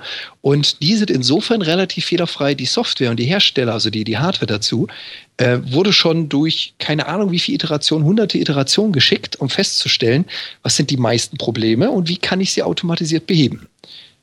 Das mhm. heißt also, so ein, so ein Verhältnis, ich, ich würde mal sagen, so 5 zu 1, 6 zu 1, du kriegst fünf oder sechs Drucke hin und einer geht kaputt. Also während des Drucks merkst du, er löst sich von der Plattform, die Spitze verklumpt, er verbrennt ein Stück, weil er zu lang drauf bleibt und so weiter. Die ist eigentlich recht gut, diese Ratio. Mhm, okay. Und, ja gut, das äh, sind ja auch alles so Probleme, wo man sagen kann, dann schmeiße ich das jetzt halt weg und genau. mach's nochmal. Also das genau. ist ja, ich, da, das ist ja auch irgendwie vertretbar. Also ich glaube, da sind die meisten Leute ja auch noch dabei, das machen die dann ja auch noch. Solange sie dann jetzt nicht sagen, so, oh, jetzt muss ich aber hier an der Schraube ein bisschen in die Richtung und an der Schraube ein bisschen in die, dann wird das vielleicht noch besser. Mhm. Das ist ja, glaube ich, das, wo die meisten echt so ein bisschen Angst vor haben. Ja, ist, ist ja auch äh, begründet, weil ich meine, also ich habe geflucht, so die ersten zwei Monate Druckerbesitzer, du willst nicht wissen, wie viel Plastikklumpen, die niemand als Kunst erkennen würde, ich weggeschmissen habe. Wie oft dieser Drucker die Einzelteile zerlegt und wieder zusammengebaut wurden. Ähm, aber da bist du genau richtig. Also das Material kostet nichts. Ich zahle für PLA so zwischen 20 und 30 Euro für ein Kilo. Und äh, so Ist eine das kleine schon Figur, auf so einer Rolle, ja? Ja, genau. Das sind so fertige Rollen, die haben okay. dann so, so ein Plastikdraht drauf mit einer definierten Dicke mhm. und äh, den spanne ich ein. Den fütter ich quasi oben in den Drucker, lege die Rolle oben auf so, so ein, ja, so ein Rollsystem, äh, wo er sich abrollen kann, starte den Druck und dann kann ich gehen, quasi. Ist so ein bisschen wie eine Nähmaschine, ne? Ja, doch. ja, da hast du ja auch so eine Spule irgendwie und da kommt das Garn. Genau. Ja. Mhm. Hier ist es Plastikgarn. Ja, und das ist der Vorteil. Also bei 20, 30 Euro das Kilo, meine Güte, wenn ich so eine Figur zum Beispiel, so eine Spielfigur verdrucke, dann verliere ich halt 10 Gramm, 20 Gramm und schmeiß die weg. Das sind wir im Centbereich. Mhm. Und, ja, das finde ich ähm, auch gut, dass die Verbrauchsmaterialien nicht so teuer sind. Das wird sich vielleicht auch mal ändern, wenn wie bei, bei Druckern jetzt äh, das Geschäftsmodell darauf ausgelegt ist, dass man eigentlich über das Verbrauchmaterial verdient du wirst lachen, das gibt es schon. Es gibt schon 3D-Drucker, die haben so Cartridges, in denen ist das Zeug drin, die haben einen Chip drunter und wenn du nicht diese da reinsetzt, dann druckt er nicht. Die, ja, hatten super. auch schon welche. Toll. ja, genau, das sind so die, die, die, die Nespresso-Drucker. Es geht nur mit der Kapsel. Naja, gut, aber ich meine, gut, es ist, ist, wahrscheinlich, ich vermute mal, dass das in der Community eher verschrien ist, sowas. Ja. Ähm, aber muss man jetzt auch mal ganz ehrlich sagen, wenn dafür dann eben die, die Grundanschaffung subventioniert ist, ist das zumindest eine gute Einstiegsdroge, sagen wir es mal so. Also wo man sich ohne jetzt Anschaffungskosten von 2000 Euro ähm, ja. schon, mal, schon mal so ein bisschen was machen kann und was gucken kann und sagen, gefällt mir das oder nicht. Ich meine, ich kann es ja auch kalkulieren, äh, wie teuer kostet mich denn da jetzt so ein Druck und was, was bringt mir das und so weiter. Ähm, Finde ich jetzt Einstiegsdroge ganz okay, wenn natürlich so ein Gerät dann auch entsprechend günstig ist, aber ich vermute, die werden auch noch ein paar hundert Euro kosten, ne? Ja, definitiv. Ja. Aber hast du gut erkannt. Also es wird auch genauso gelebt. Die Dinger sind natürlich dann etwas günstiger als äh, die Hardware an sich. Das ist nicht das erste Mal, dass sowas gemacht wird und es finanziert sich übers Material. Jo. Also wenn man, wenn man äh, basteln möchte, nicht unbedingt zwei linke Hände besitzt, man muss kein Techie oder Spezialist sein, aber äh, wenn man keine zwei linke Hände besitzt, kann man so um die 200, 300 Euro einsteigen, um sich so einen Bausatz zu kaufen und mal zu schrauben. Und äh, ich sag mal so, ab 700, 800 Euro werden das dann Bausätze, die sind respektabel. Das sind also wirklich gute Drucke mit zu erreichen. Und roundabout 2000 bist du halt, wenn du so ein fertiges Ding kaufen, hinstellen, anschließen möchtest. Und da kommt natürlich die berechtigte Frage, du hast es ja vorhin auch gesagt, die Industrie findet das toll, der Endnutzer. Warum sollte ich 2000 Euro zahlen, um mir Schachfiguren zu drucken? Richtig. Berechtigt. Ja. Richtig. Ja, aber das, man kann tatsächlich mit so einem ganzen Ding auch jetzt nicht jetzt unbedingt so ein Hinstellen glücklich sein Gerät, sondern auch ein bisschen anderes Gerät mit Teilen zum Zusammenbau, wo das Bausatz kommen. So viel Techie dafür muss man nicht sein. Auch für die Bedienung nicht, fürs Einladen von 3D-Dateien oder sowas. Das kriegt man irgendwie hin als genau. Normalbenutzer. Es, es, gibt eine riesen Community. Es ist ja ähnlich wie mit den ganzen Open Source Dingen, die man heute hat. Ihr hattet ja auch mal das Thema Raspberry Pis. Ähm, mhm es ist ähnlich. Du findest einfach tausend Leute, die haben das schon mal gemacht und Anleitungen und Videos dazu. Es ist kein Hexenwerk. Okay. Und äh, da muss man sagen, das ist ein bisschen traurig. Natürlich für uns eine Möglichkeit, aber ein bisschen traurig. In Europa-Deutschland ist diese Technologie noch überhaupt nicht bekannt. In den USA gibt es mittlerweile 3D-Druckshops und zwar wirklich in jeder größeren City. Das sind Läden, an die kann ich entweder online meine Datei schicken da kann ich vorbeilaufen, einen USB-Stick in die Hand drücken, sagen, druckt mal, ich gehe Kaffee trinken und danach nehme ich mein Objekt mit, fertig gedruckt. Und das, das sind geil. riesige das, Ketten. Das, das, ist, das ist richtig okay. geil. Das finde ich richtig gut. Weil, äh, ja, vielleicht willst du dir dieses ganze Geschraube und Generve in Anführungszeichen, also ich glaube, mich würde das unglaublich anstrengen, dauernd mit dieser Hardware da rumzufingern. Ähm, äh, aber so kannst du tatsächlich kreativ sein und hast nachher so nach deinem Latte Macchiato oder irgendwie ein Ergebnis. Das ist doch richtig ja. gut. Das ist so ein bisschen so wie die T-Shirt-Druckerei, weißt du? Exakt. Ja. ja, man kann sich tatsächlich ja mal Sachen kaufen, quasi, die es halt sonst nicht gibt. Ja, so Sachen, wo man schon ewig nach gesucht hat, gibt es halt einfach nicht oder so. Das stimmt schon. Auch so. Ah als, als Beispiel, ähm, ich habe jetzt von einer, von einer Freundin meiner Freundin die Anfrage gekriegt, sie heiratet, sie würde gerne ein kleines Geschenk haben. Und da haben wir uns überlegt, wir könnten ja das Foto der Person als Gesicht auf ein Herz drucken und dieses Herz nachher zur Torte oder zum Tisch stellen. Also Kleinigkeiten, relativ schnell designt. Wenn ich keinen Drucker mhm. besitze, dann gehe ich in so einen Shop und lasse mir das drucken. Mhm. Ja, cool. Und ähm, das Einzige, was es nach Deutschland geschafft hat, also diese Shops gibt es nicht, das Einzige, was es nach Deutschland geschafft hat, ist eine Seite namens 3D Hubs, also H-U-B-S von Hub, von Verteilung in dem Sinne. Ähm, das ist eine Seite, in der jeder seinen 3D-Drucker registrieren kann, so ähnlich wie, wie äh, eBay Kleinanzeigen oder so, um zu sagen, ich drucke euch, folgende Drucker habe ich, folgendes Material hätte ich. Wenn ihr wollt, könnt ihr hierüber Kontakt mit mir aufnehmen, mir Dateien schicken, ich drucke euch das. Die gibt es auch hier. Es gibt in Hamburg, also da bin ich auch drauf registriert. Es gibt in Hamburg, glaube ich, zwölf oder 14 Drucker. Das reicht also von so einem Makerspace, die dann Drucker von 8.000, äh, 9.000 Euro Gegenwert stehen haben, bis hin zu zum Beispiel mein oder andere Drucker. Und da kann ich heute schon sagen, zeig mir mal einen 3D-Drucker in meiner Umgebung. Was möchte der, was kann er? Und dann kann ich dem die Datei schicken. Ach, und der macht das denn für mich? Exakt. Und man zahlt dann Material und ein bisschen Aufwand. Wie gesagt, das ist das Einzige, was es nach Deutschland geschafft hat, diese 3D-Hubs-Seite. Ähm, es gibt halt leider noch nicht neben dem Starbucks den Shapeway Printer Shop wie in den USA, wo ich wirklich den Latte Macchiato im Nachbarshop holen kann, während der mir druckt. Das fehlt hier noch. Ja. Ja, ich sehe hier gerade gleich um die Ecke in der Nähe von Peter Köln, da gibt es einen, der hat einen Drucker. Habe ich gerade rausgesucht. gedruckt, hoffe ich mal. Nee, tatsächlich, äh, gibt es da. Ja, ja, das ist ja Wie gesagt, mich wirst du darauf auch finden. Ja, das ist ja Wahnsinn. Okay. Also du machst Produktionsarbeit? Nein, das ist, glaube ich, alles Spaß, ne? Oder? Ja, das ist Spaß. Und das ist auch der Unterschied. Ich habe mich da auch mal ein bisschen umgeschaut. Die Hubs, also diese Anbieter in dem amerikanischsprachigen Bereich, man sieht ja, wie viele Aufträge sie haben, was sie produzieren. Mhm. Die können, je nachdem, in welcher City sie sitzen, irgendwo so zwischen ein und zehn Drucke am Tag als Auftrag kriegen. Ich bin auf der Seite seit, ich glaube, vier Monaten registriert. Ich habe noch nicht eine Anfrage. Man, man sieht einfach, diese Technologie ist hier noch nicht angekommen. Die kennt hier noch kaum einer. Ja, also 3dhubs.com äh, solltet ihr da draußen äh, tatsächlich auch selber einen Drucker haben, geht da mal rauf. Ihr könnt hier unter List My Printer könnt ihr euch anmelden und für, äh, für, für Leute, die irgendwann dahinter kommen, dass es sowas gibt, äh, Sachen ausdrucken. Ich meine, hallo? Cool. Ist egal. Es gibt inzwischen tatsächlich anscheinend auch schon in Berlin einen Laden, der das macht. da muss ich allerdings auch sagen, ich finde die Preise auch noch gesalzen, die es dafür gibt irgendwie. Also die berechnen irgendwie pro Druckstunde 17 Euro oder sowas. Autsch. Das ist natürlich schon, wenn du jetzt so sagst, so eine Handyhülle zum Beispiel druckt ungefähr so drei bis vier Stunden, da ist man natürlich schon hart dabei. Ja, aber ich sag mal, ein Fuffi für, für etwas Eigenes. Naja, kommt halt drauf an, wie gesagt, für so eine Handyhülle, da kann man das schon irgendwie verstehen. Aber äh, für so Kleinigkeiten, die man vielleicht eher machen würde, ne? Weißt du, ich Mhm. äh, zum Beispiel spiele viel Brettspiele und solche Geschichten, ne? Ich könnte mir zum Oh. Beispiel total voll vorstellen, damit so Setzer, Figürchen und so ein Dödelkrams zu machen. Ja, so ein paar Orks Da- und so selber machen. Yeah. ja, wie geil ist das denn? Spiele mit Orks habe ich jetzt nicht so irrsinnig viele, aber ähm, ja, genau, einfach so, so Sachen, wo heutzutage ja immer so ein bisschen lieblose Plastiksachen manchmal drin sind. Ähm, weil die ganzen, die schönen Holzsetzer und so von früher gibt es ja auch nicht mehr so oft, dass man die zumindest mal in einem schön selbst designten Plastik oder so macht, ne? Irgendwie mit ein bisschen Liebe. Finde ich eine schöne, schöne Geschichte. Könnte ich mir echt gut vorstellen. Und ähm, da, da musst du dich ein bisschen umgucken. Also äh, ganz ehrlich, den Preis finde ich haarig. Ich glaube, ich muss gleich mal auf meinen 3D-Hub gehen. Ich bin zu, äh, zu billig. Aber gibt es auch deutlich günstiger. Es gibt auch welche, die das nicht in Stunden, sondern in Material messen. Zum Beispiel mein Hub auch. Ich sage also pro äh, Kubikmeter, also runtergerechnet Kubikmillimeter, verdrucktes Material verlange ich so und so viel Euro, damit ich quasi sagen kann, wenn ich es wieder einkaufe, kann ich das Material wieder ersetzen. Da würde ich jetzt nicht unbedingt den Stundendrucker nehmen. Da gibt es dann schon ein etwas größeres Angebot. Sag mal, jetzt, jetzt bin ich tatsächlich am überlegen, weil ha, jetzt kann ich dich ja drucken lassen, was ich will, ne? Also wenn, wenn, du, wenn du Lust dazu hättest. kannst du mal versuchen, ja. So.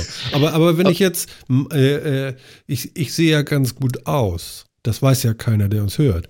Aber äh, wenn ich jetzt ein Foto von mir hätte, könntest du das drucken und es wäre in 3D so ein bisschen zumindest erhaben, oder wie? Ich sehe nicht gut aus, aber. Ich finde find die Idee witzig. Du bist weder der Erste, der das fragt, noch wahrscheinlich der Letzte. Ja. Ähm, Im Prinzip, mittlerweile ist die Software so gut geworden, dass man aus dem Bild, aus einem Bild, so ein bisschen Reliefinformationen rausrechnet. Ja, also die Antwort auf die. Frage, ja. Was man natürlich machen kann, und das ist auch relativ groß im Kommen, du kannst natürlich auch eine Person, einen Gegenstand hinsetzen und da 30 Fotos drum machen, in denen du mit der Kamera drum rumläufst. Ja. Und äh, dann gibt es einige Programme, zum Beispiel Autodesk hat 123, 123D Catch gebracht. Das ist ein kostenloses Tool von denen, was dann diese Dinger zusammensetzt zu einem dreidimensionalen Objekt. So, und schon habe ich dich, deinen Kopf, deinen Oberkörper, was auch immer, in kompletten 3D und kann dich als Figurine, als äh, Büste drucken. Geil. Aber da muss man natürlich auch die Fotos machen dafür. Ja, das ist ja kein Wie kriegst du dann die Farbe drauf? Ich meine, das ist dann irgendwie, also das ist da wirklich so eine, so ein, so ein, wie so ein, wie so ein alter Marmorkopf. Ja, so eine, so Das eine du geile. Büste zum irgendwie hinstellen im Ja, Ruhm. Ich denke, Farbe ist Materialfarbe, oder? Also ich, Ja, also, ich wäre gerne ähm, so in Pink. also ich muss nicht jeden Auftrag annehmen, nur damit das ja, ja, das ist. stimmt. Das du stimmt. jetzt, du ja? stehst du hast auf gesagt, dieser du hast noch keine gekriegt. Du bist also echt in Not. Ja. Ähm, also ich habe mir zum Beispiel Abraham Lincoln als Büste in Bronzefill gedruckt. Das ist das Material mit 60% Bronzepartikeln. Nachher geschliffen, der glänzt jetzt so ein bisschen. Ähm, ich habe noch das Problem oder das Problem, die Herausforderung, mein Drucker, weil es ist halt ein selbstgebastelter, kann im Moment nur ein Material zur selben Zeit. Damit kann ich dich in Pink problemlos. Es gibt mittlerweile Drucker, die zwei, drei, vier, ich glaube sechs, das ist das höchste, was ich bisher gesehen habe, Druckköpfe haben, die also gleichzeitig dieses Material drucken können und damit mehrere Farben, mehrere Materialien in einen Druck kombinieren. Das ist Es, geil. Es gibt auch andere Verfahren, die hatte ich jetzt am Anfang nicht genannt, weil es gibt da gefühlt nochmal so ein Dutzend Verfahren, die sich jeder hat lizenzieren lassen. HP zum Beispiel steigt, ich meine, ist ja klar, wenn man Papierdrucker hat, steigt man auch in 3D-Druck ein, steigen gerade in den 3D-Druck ein. Die haben ein Verfahren, was noch äh, patentiert wird, bei denen eine Farbe und ein Binder, also ein Binding-Material auf Pulver aufgetragen wird, womit du quasi einen vollen ja, 256, 16.000, 2 Millionen, ich weiß es nicht, vollen Farbdruck in allen Farben erstellen kannst. Weil quasi beim, beim Drucken einzelne Partikel gefärbt werden. Das Viech ist aber auch wieder nichts, was ich mir für 2000 Euro äh, zu Hause hinstelle. Nee, Ja gut, aber ich meine, die Dinger werden doch jetzt auch schon über Jahre immer günstiger, oder? Ich meine, umso mehr da jetzt mitmachen, umso günstiger und erschwinglicher wird das ja auch. Ähm, ob jetzt so ein Ding äh, auf absehbare Zeit erschwinglich wird, das wage ich jetzt mal zu bezweifeln, aber ähm, zumindest so die, so die Standardgeschichten für den Massenmarkt sind ja schon so langsam am Kommen, oder? Klar. Auf jeden Fall. Und man merkt auch genau, was du angesprochen hattest. Je mehr es gibt, desto günstiger wird das Alte. Und ähm, es gibt, wo du es jetzt mit Berlin angesprochen hast, ich kenne den Namen gerade nicht auswendig, aber es gibt in Berlin einen Shop, der macht nämlich genau das. Du kannst dich als Figur kaufen. Sprich, du gehst dahin, die haben so einen speziellen Raum, in dem sind äh, ein paar Kameras, wahrscheinlich irgendwo so um die 16 bis 30 Kameras angebracht, der ist gut ausgeleuchtet, du stellst dich in die Mitte, das Ding macht quasi Fotos von dir, hinten dran steht ein Drucker, der komplett Farbe kann und du kannst dann deine Figur von dir selbst in unterschiedlichen Größen kaufen. Wie teuer? Ja, das ist genau die Krux an der Sache. Manche so Actionfiguren von uns. Ja, ja genau. genau. Ich glaube, die gucken dich aber komisch an, wenn du da im Spider-Man-Kostüm auftauchst. Ja, egal, aber Superhero Martin. Ist doch egal, wir brauchen doch nur so einen großen Knopf irgendwie auf dem Rücken, die Labertaste oder so. ja. ähm, so ja, also, da bist du dann irgendwo so zwischen 80 und 300 Euro, je nachdem, wie groß oh, die Figur ist. Also, die okay, nehmen es von den Lebendigen. Ja. ja, okay, 300 ist schon ein bisschen aus der Rippe, ne? Aber das ist, glaube ich, dann auch die große. Da ist dann so eine 20 äh, Zentimeter große Figur von dir stehen. Ach, auf dem Level bewegen wir uns. Okay, das ist 20. natürlich auch schon wirklich krass. Also wie, wie viele ja Wochen muss ich denn warten, bis sie fertig ist? Ich glaube, He-Man war kleiner. ja, ja, ja. Ich, ich, will jetzt keinen Größenvergleich, egal mit was. Ich will, ähm. ich, ich will auf jeden Fall ein Battlecat. Den Haustiger in Battlecat auch nicht schlecht. Sicher. Ja, genau. Martin reitend auf einem Tiger mit Mikrofon vor der Nase. Sicher. Und, und Sammeltaste auf dem Rücken. Das okay. Ich äh, nehme diesen Auftrag nicht entgegen. Du hast ja auch so einen tollen Vielfarbdrucker, nicht? Ja, ja, ja nee, ja. nee, nee, nee, nee. Nee, aber ganz ehrlich, Bronze, sagtest du ja, Bronze finde ich absolut, äh, äh, äh, ja, wie soll ich jetzt sagen? Das würde schon lang. Das ist auch kein Thema. Das Material ist natürlich ein bisschen teurer, also nicht zu vergleichen mit dem Standard PLA. Mhm. Im Prinzip ist es genau dasselbe wie das Holzmaterial. Ähm, es gibt mehrere Hersteller. Der bekannteste davon ist in Holland, nennt sich Colorfab. Colorfab hat äh, ein Material namens Bronzefill. Sind immer sehr kreativ mit ihren Namen, ich weiß. Ähm, und dieses Bronzefill beinhaltet 60% Bronzepartikel, also feinst gerieben und 40% Plastik. Du äh, druckst das Ganze, es sieht direkt nach dem Druck etwas matt aus, wiegt unglaublich viel im Vergleich zu den Plastikdingern. Mhm. Und dann nimmt man entweder Stahlwolle oder Politur oder eine Feile, geht da einmal drüber und schon glänzt das wie Bronze. Abgefahren. Kann man wahrscheinlich Sandstrahlen oder, oder Glasperlenstrahlen genau. oder so und dann sieht das richtig lecker aus viele nehmen auch diese Poliermaschinen. Ich weiß nicht, ob ihr die kennt, wo man so ein paar Schrauben muttern in so eine Trommel wirft und das mhm. Objekt zum Polieren rein. Äh, Geht äh, auch. Ja, ja, ja, ja, das kannst du so. Genau, das überlebt die Dinger, ja? Also so stabil ist das auch alles. Ja, cool. ganz genau. Ich bin, ich bin. Mein Gott, äh, jetzt kommen ja auch noch ganz viele Ideen, was ich mit so einem Mistding machen würde. Ja, vor allen Dingen, vor allen Dingen. Ja, also so, wisst ihr, so ein, so äh, ich als Schlüsselanhänger, wie geil wäre das denn? ja, also ja. für mich jetzt so. Also für ich einen selbst so, ja. Wie, wie cool ist denn das? Oder als Geburtstagsgeschenk so. Joing. Die Massenproduktion nicht, aber ja. Ja, ja, genau. Aber das ist ja tatsächlich super individuell. Also, also großartig. Aber, ja, aber was ja auf jeden Fall ja geht, ist ohne Fräsen und ohne was, dass du einfach so ein, so ein, äh, ja, weiß ich auch jetzt nicht, so ein, so ein ich möchte jetzt Blättchen sagen, das ist aber falsch, irgendwie so ein Ding machst, wo du dann irgendwie den Namen äh, so vertieft oder erhaben äh, aufdrucken kannst. Äh, äh so, so, ein ganzes genau. Ding irgendwie. Ne? Und wahrscheinlich gleich schon mit Loch für Schlüsselanhänger. Äh, das lässt er halt aus, ne? muss nicht bohren. Sicher. Und du kannst theoretisch, und da sind dann halt die Designmöglichkeiten unendlich, da bin ich der falsche Ansprechpartner. Wie gesagt, Strichmännchen kriege ich hin, dann hört es auf.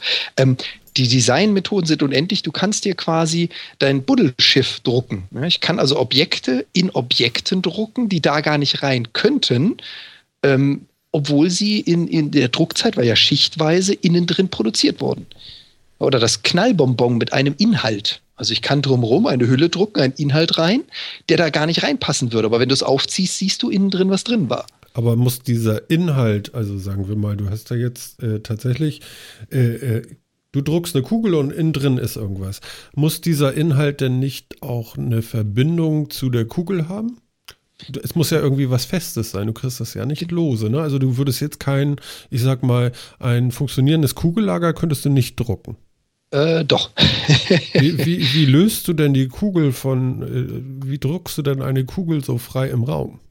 Genau, dafür wird äh, Support gedruckt. Also du druckst quasi zwischen zwei Objekten, der eine fliegend, das andere fest, eine ganz, ganz dünne Linie, die sich bei Bewegung löst oder bricht. Und das mit dem Kugellager ist ein schönes Beispiel. Du kannst ein komplett funktionierendes Kugellager oder einen funktionierenden, wie heißt das, Franzosen? Also hier dieses Werkzeug, wo du an so einer Schraube drehst und dann verengert sich, äh, verjüngt sich oben der Abstand. Ich glaube, Franzosen heißen die Dinger. Ist das nicht der Engländer? Ich wollte gerade sagen, Oder das ist Engländer? Engländer. Ich glaube, der Engländer, Ja, ja. ich- Ich, ich wusste nur ein, ein äh, Ausländer. Falsch. Oh Gott, Also- hoffentlich hören uns jetzt nicht zu viele Franzosen oder Engländer zu. Ich weiß auch gar nicht, woher der Begriff kommt, muss ich ehrlich zugeben. Aber ähm, Aus der Werkstatt. der dreht sich, das muss der Engländer sein. Was? What? ähm, Wenn man an dem schraubt, wird er verkniffener. Ja, bitte äh, wir keine. Details. ähm, also funktionierendes Kugellager oder so, so ein Engländer zum Beispiel, kann ich direkt aus dem Drucker, ohne dass du es zusammensetzen musst, drucken, indem man also beim Kugellager untere Ebene dann so einen ganz, ganz kleinen Stiel, der ist ein Bruchteil von einem Millimeter groß, dann fängt er darauf an, die Kugel und drumherum die Hülle zu drucken. Und in dem Moment, wo ich das Ding das erste Mal bewege, bricht dieses Stielchen, dieses kleine Stück ab, dann bewegst du das Kugellager drei, vier Mal hin und her, dann knirscht es ein bisschen, es fallen diese Stützstrukturen nach unten raus und schon hast du ein voll funktionsfähiges Kugellager. Hm, Ja, gut. Gut. Ja, ja, also ein Kugellager, in dem noch. Stückchen sind, da habe ich so ein bisschen Sorgen noch. Ja, es, Äh, es sollte offen sein, dass die rausfallen. Das ja, ja, klar. genau. Ja, ja, genau. Also, äh, ja, genau. Aber, ja.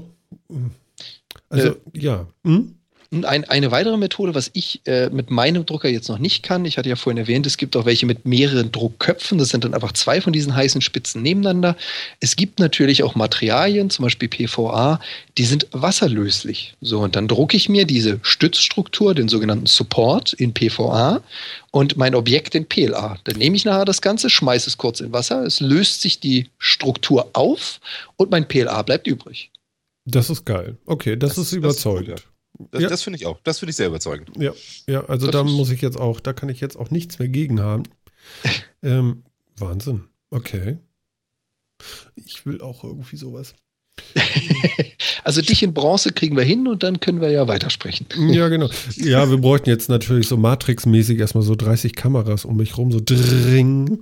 Und dann, aber ja, gut, okay, das ist wahrscheinlich noch so das Problem. Aber äh, cool. Cool. Was, was ist im Moment ein aktuelles Projekt von dir? Ähm, Im Moment habe ich zwei. Also ich habe ja gesagt, ich besitze zwei Drucker. Der Ja. eine Drucker, den habe ich zwei mir Projekte, gekauft. ne? Logisch. Äh, Nicht ganz, nicht ganz. Der eine Drucker liegt hier quasi links neben mir in Einzelteilen. Das ist ein Projekt.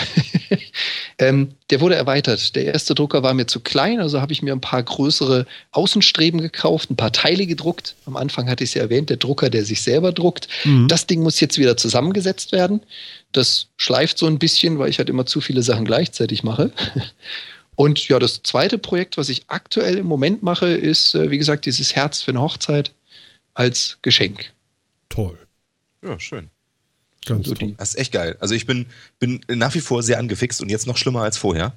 Entschuldigung. Jetzt habe ich ja, da du brauchst dich nicht für entschuldigen. Also nicht bei mir zumindest. Ja, bei meiner Liebsten vielleicht eher. Ähm, das, ich bin jetzt auf jeden Fall noch, jetzt habe ich ja auch noch Ideen, was ich damit machen würde. ist ja auch ätzend. Also ich bin ja eher derjenige, der sagt, okay, äh, das hätte ich gerne, mach mal. Ich bin gar nicht der Basteltyp, muss ich sagen. Also ich finde das super interessant, aber ich glaube, ich hätte nicht die Geduld, mich dahin zu setzen und äh, an Hardware rumzuschrauben. Da bin ich irgendwie weit weg von. Das ist äh, gar nicht so meine Welt. Aber bei dir, äh, Philipp, scheint das ja direkt auf die 12 zu hauen. Ja, total. Ich finde solche Dinger, ich finde, neue Technik begeistert mich sowieso immer erstmal. Und ähm, die 3D-Drucker begeistern mich jetzt auch schon seit ein paar Jahren. Mhm. Ähm, hat halt immer so das Problem, dass der Kostenfaktor ja doch nicht gerade gering ist. Ich dafür keine so richtige Verwendung und so weiter habe. Und von daher immer, ich immer so ein bisschen Abstand von genommen habe. Aber ist ja gut, wenn man jemanden dabei hat, der weiß, wie es geht. Ja, und äh, der ihm dann auch erzählen kann, wie toll das Ganze ist, finde ich das ja ganz hervorragend. Also Das es gibt da ja eine direkt. Sache, äh, hättest du denn Platz für so ein Gerät? Ich weiß nicht, wie groß ist denn sowas? Ich gehe mal davon aus, ja. So groß, wie du es haben möchtest. Also die Kleindrucker brauchen irgendwie so einen Außenrahmen von drucken. 10 mal 10 mal 10 Zentimeter.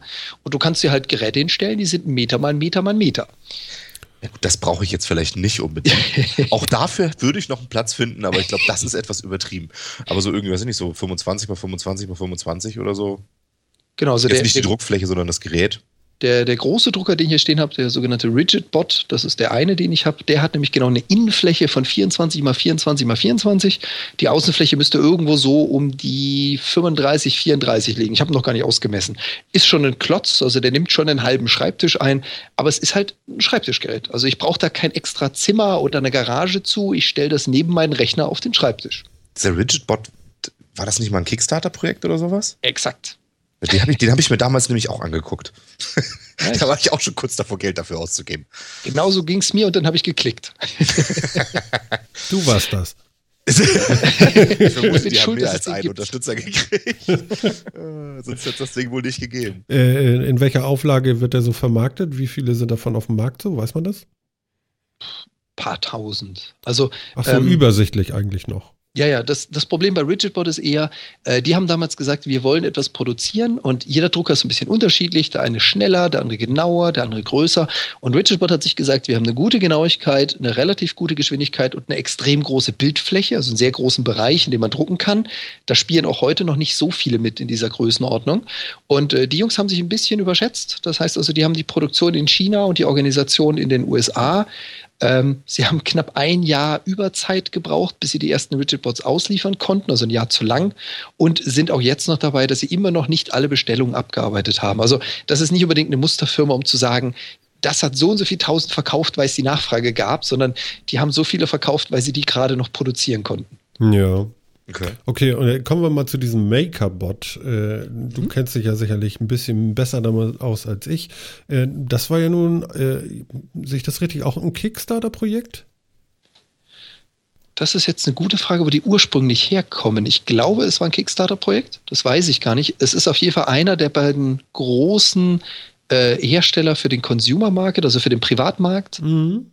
Makerbot und Ultimaker. Wo, wo ist der denn so einzuordnen? Ist das dieser äh, 400 Euro äh, Makerbot, der äh, äh, mit so äh, festen Cartridges irgendwas äh, drucken kann? Oder, oder wo ordne ich den ein jetzt so? Ich habe gar keine Ahnung.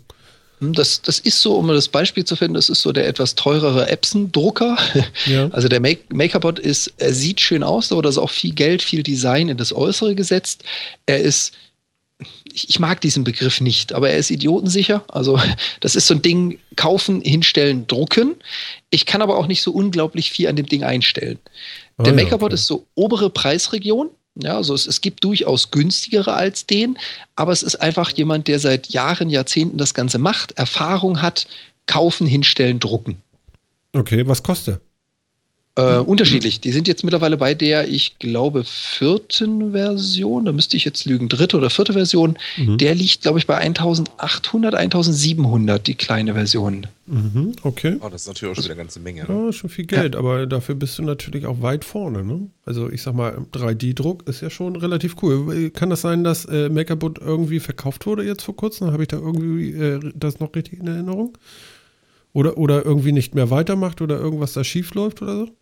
Ja, da, da ist was schiefgelaufen bei denen, bei der Technologie, aber das war einer dieser Druckköpfe, die sie erstellt haben, die ja. nicht so funktioniert haben wie gedacht. Ja. Ist nach hinten losgegangen, aber das ist jetzt nichts, was die großartig zwicken würde, sage ich mal. Ach so, die machen weiter.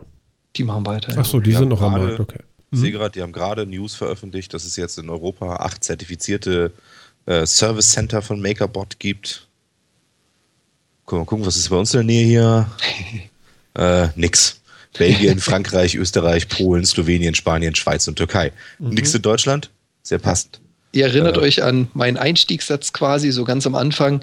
Wir sind Europa-Deutschland unglaublich hinten dran. Also wenn man mal Reseller von MakerBot in anderen Ländern sucht, die wird man finden. Hier wird das Ganze schwer. Wo ist denn der Markt am größten? Hast du da einen Blick für? In den USA ist der momentan am größten. Okay.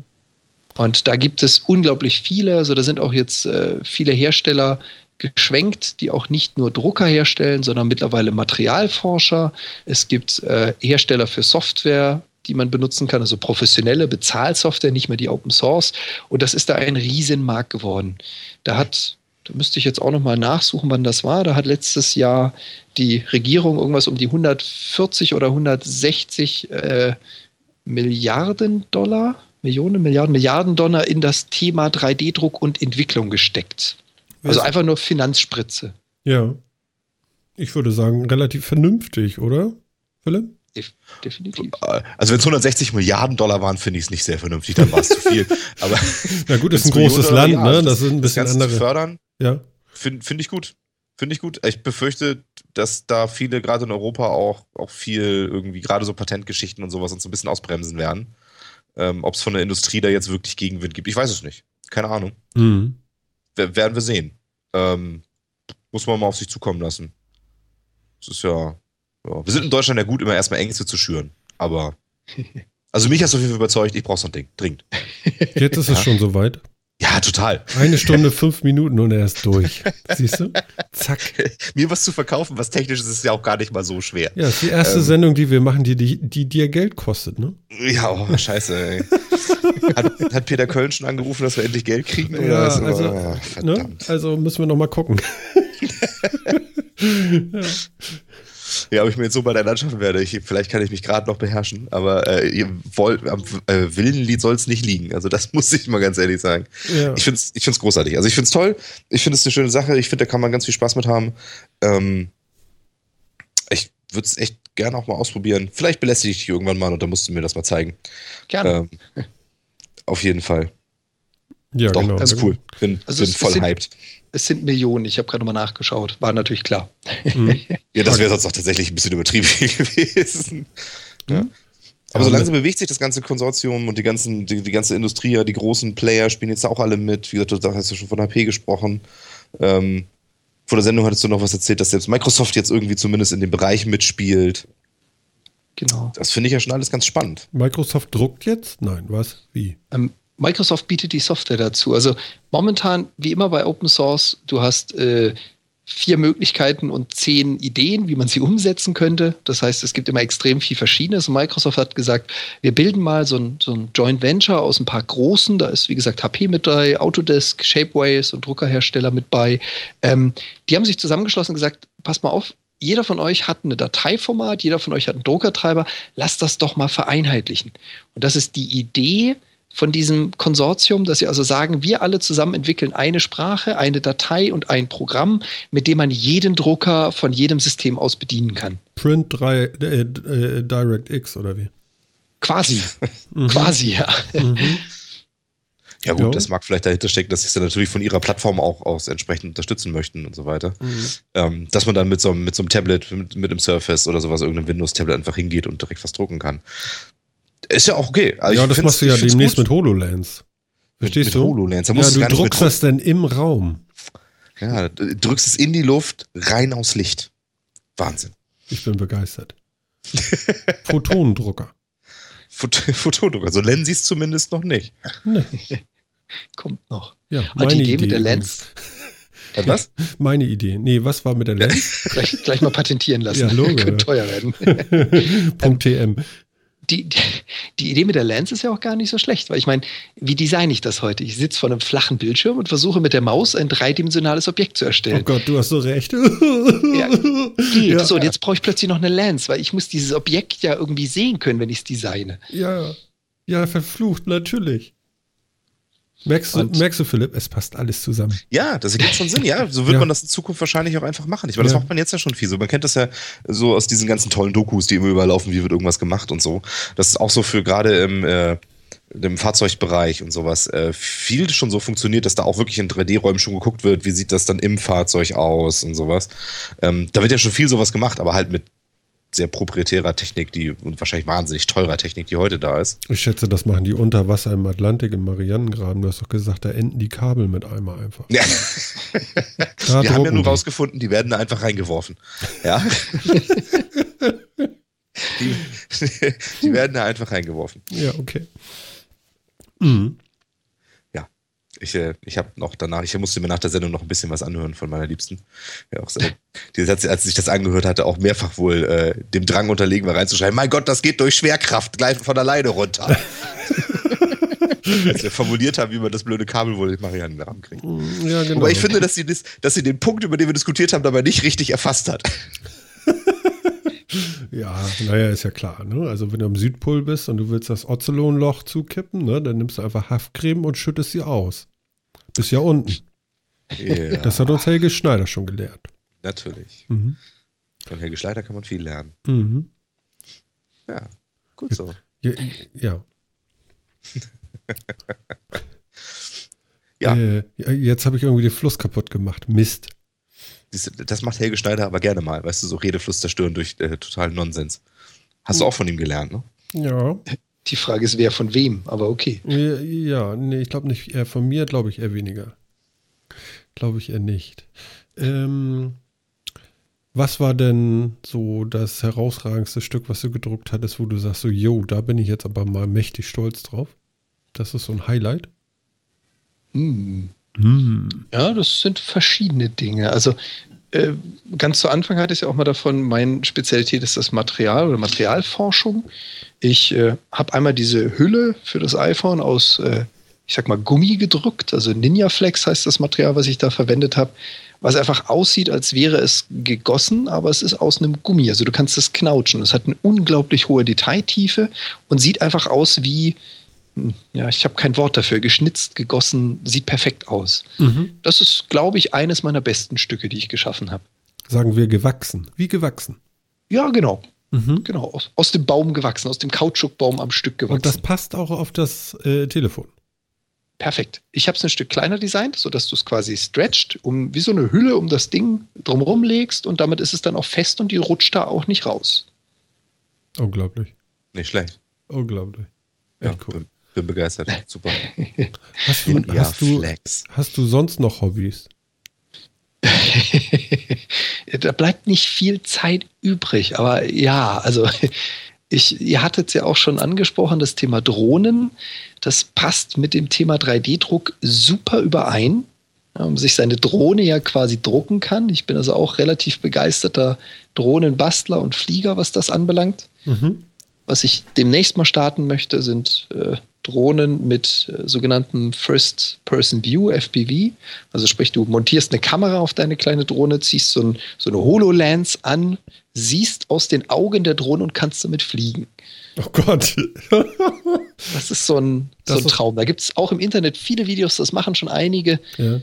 Auch hier in Deutschland eher selten und das, das ergibt sich ja mit dem Thema 3D-Druck. Also ich drucke mir die Drohne, montiere da Rotoren drauf, Motoren, Chips und eine Kamera und dann fliege ich mit dem Viech. Mhm. Mhm. Und äh, das ist ein Hobby, das beginnt gerade erst. Ich habe momentan zwei kleine, das sind also handtellergroße Drohnen, mit denen kommt man nicht weit und die fliegen auch nicht lange und die crashen auch gerne mal. Aber demnächst werde ich mich mal an größere wagen. Ich habe ich hab heute ein Video äh, auf YouTube gesehen von einer äh, Quadrocopter-Drohne, würde ich sie mal nennen.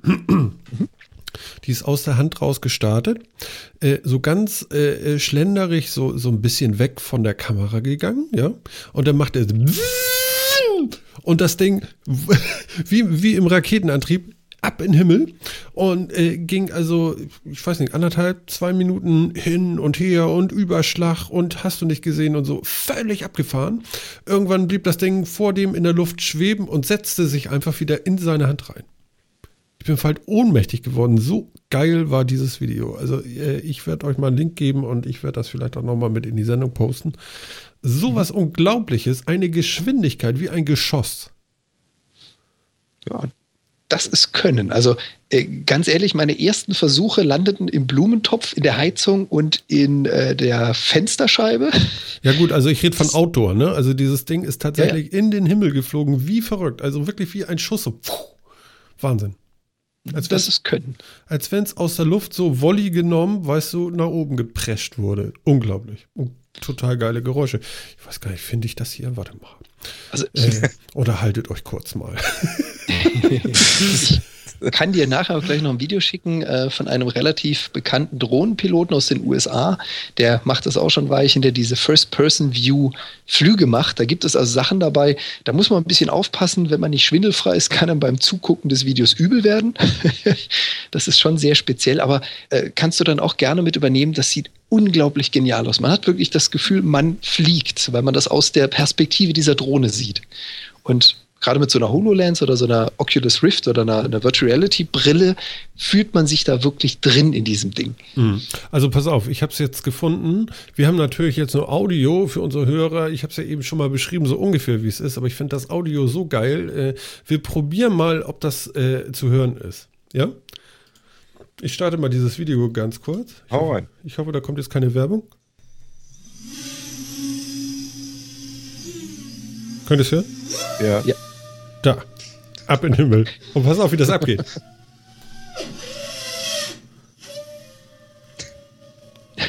Das klingt, als wenn du Formel 1 guckst bei dir. Ja, eins zu eins. ja. So geht das ab. Es ist so geil. Echt. Und jetzt ist es weg und gleich kommt es wieder.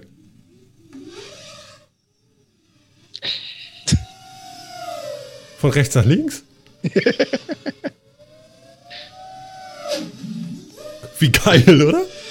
Ich glaube, ich würde mich unwillkürlich jedes Mal ducken, wenn dieses Viech ankommt. Ja. Ja, vor allem stell dir vor, äh, stell dir vor, wenn dieses Ding jetzt auch noch schießen würde. Wie krass ist das? Das ist schon wirklich krass. Klingt auf jeden Fall wirklich sehr krass. Äh, Ich mache nochmal den Schluss, wie er landet. Warte mal ganz kurz.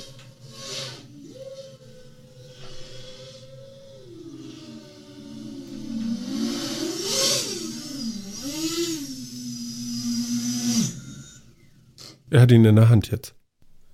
Einfach in der Hand gelandet. Und vorher äh, 50 Meter nach links, 100 Meter in den Himmel.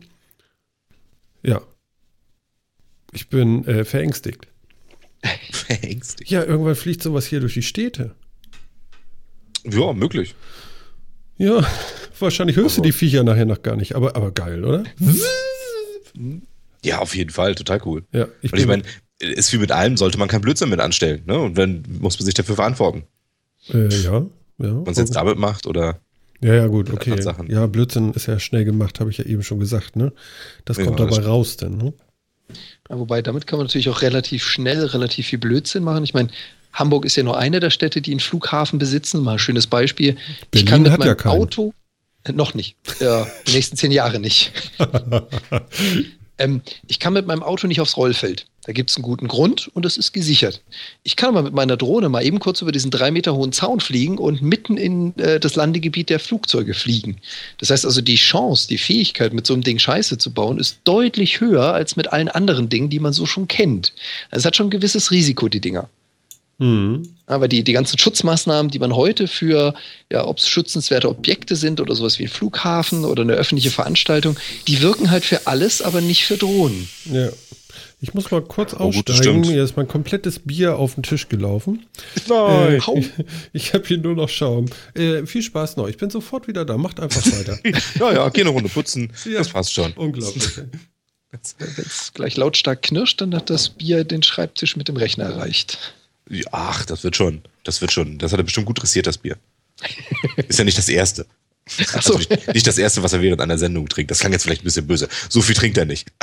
Das- Du meinst, es ist viel das davon auf dem Tisch. Ja, genau. Jetzt heute sowieso noch weniger, jetzt ist viel auf dem Tisch.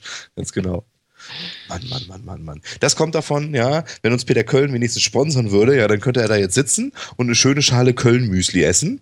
Ja, aber nö, Ich höre euch du ganz musst ein. Bierchen trinken. Es war mir klar, dass du uns hörst.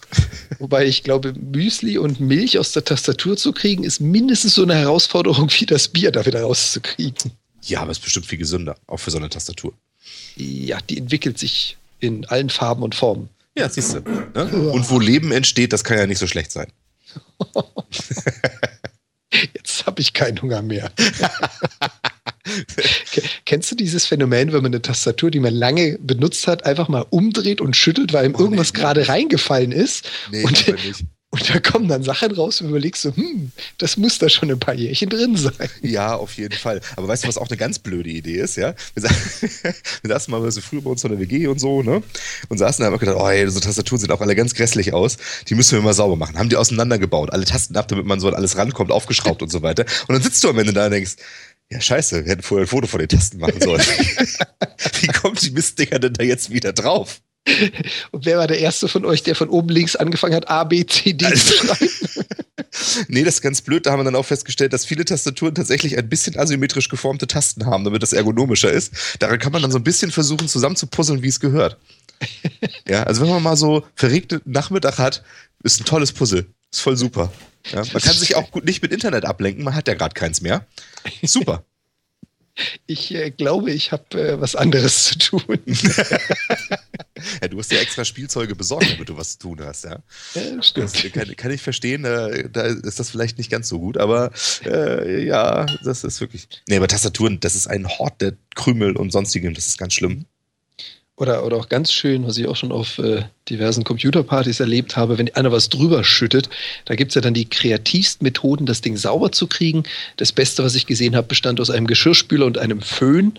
Ich hätte es zumindest nicht nachgemacht. Okay. Aber es geht. jetzt nicht sicher. Tatsächlich?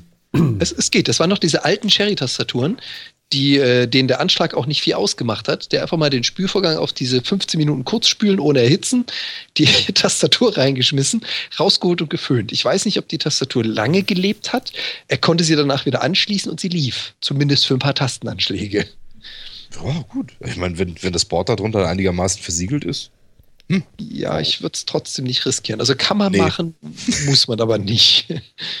nee, sollte man jetzt vielleicht nichts mit seiner 200 Euro Logitech Funktastatur machen oder irgendwie sowas, aber ja. Aber ja, bei denen heutzutage auf. Ja, vor, heutzutage haben die auch viel mehr Quark drin. Also äh, mich hat es ehrlich gesagt geärgert bei der neuen Tastatur, die ich jetzt gekauft habe, dass die überall Schnörkel und LEDs und wabernde Lichter und was das ich was einbauen müssen, ich will eine Tastatur, die benutze ich zum Tippen. Die muss mir nicht das heutige Wetter anzeigen. Also nee, das muss sie nicht. Aber was ich total dringend brauche, sind so lauter leiser Tasten und Play und Stopp und sowas. Das stimmt, aber das sind noch Tasten. Also gegen ja, mehr Tasten sage ich nichts. Aber was die mittlerweile an Elemente in diese Dinger verbauen und du kommst schon gar nicht mehr daran vorbei, wenn du eine etwas bessere Tastatur haben willst, das finde ich schon fast ein bisschen lästig, muss ich zugeben. Darf ich das finde ich jetzt auch ein bisschen unnötig. Ich bin wieder da auch. Äh, aber Beleuchtung ist doch schon geil, oder? Ja, Beleuchtung Beleuchtete, ist cool. Die Tasten ja. Also ich habe hier so eine, so eine Tastatur von Skiller vor mir liegen. Die sind auf den glorreichen Gedanken gekommen, unterhalb des Space, also unterhalb der Tasten, nochmal so einen Plastikbereich zu haben, auf dem das eigene Logo ist, was mit einer blau wabernden LED beleuchtet ist.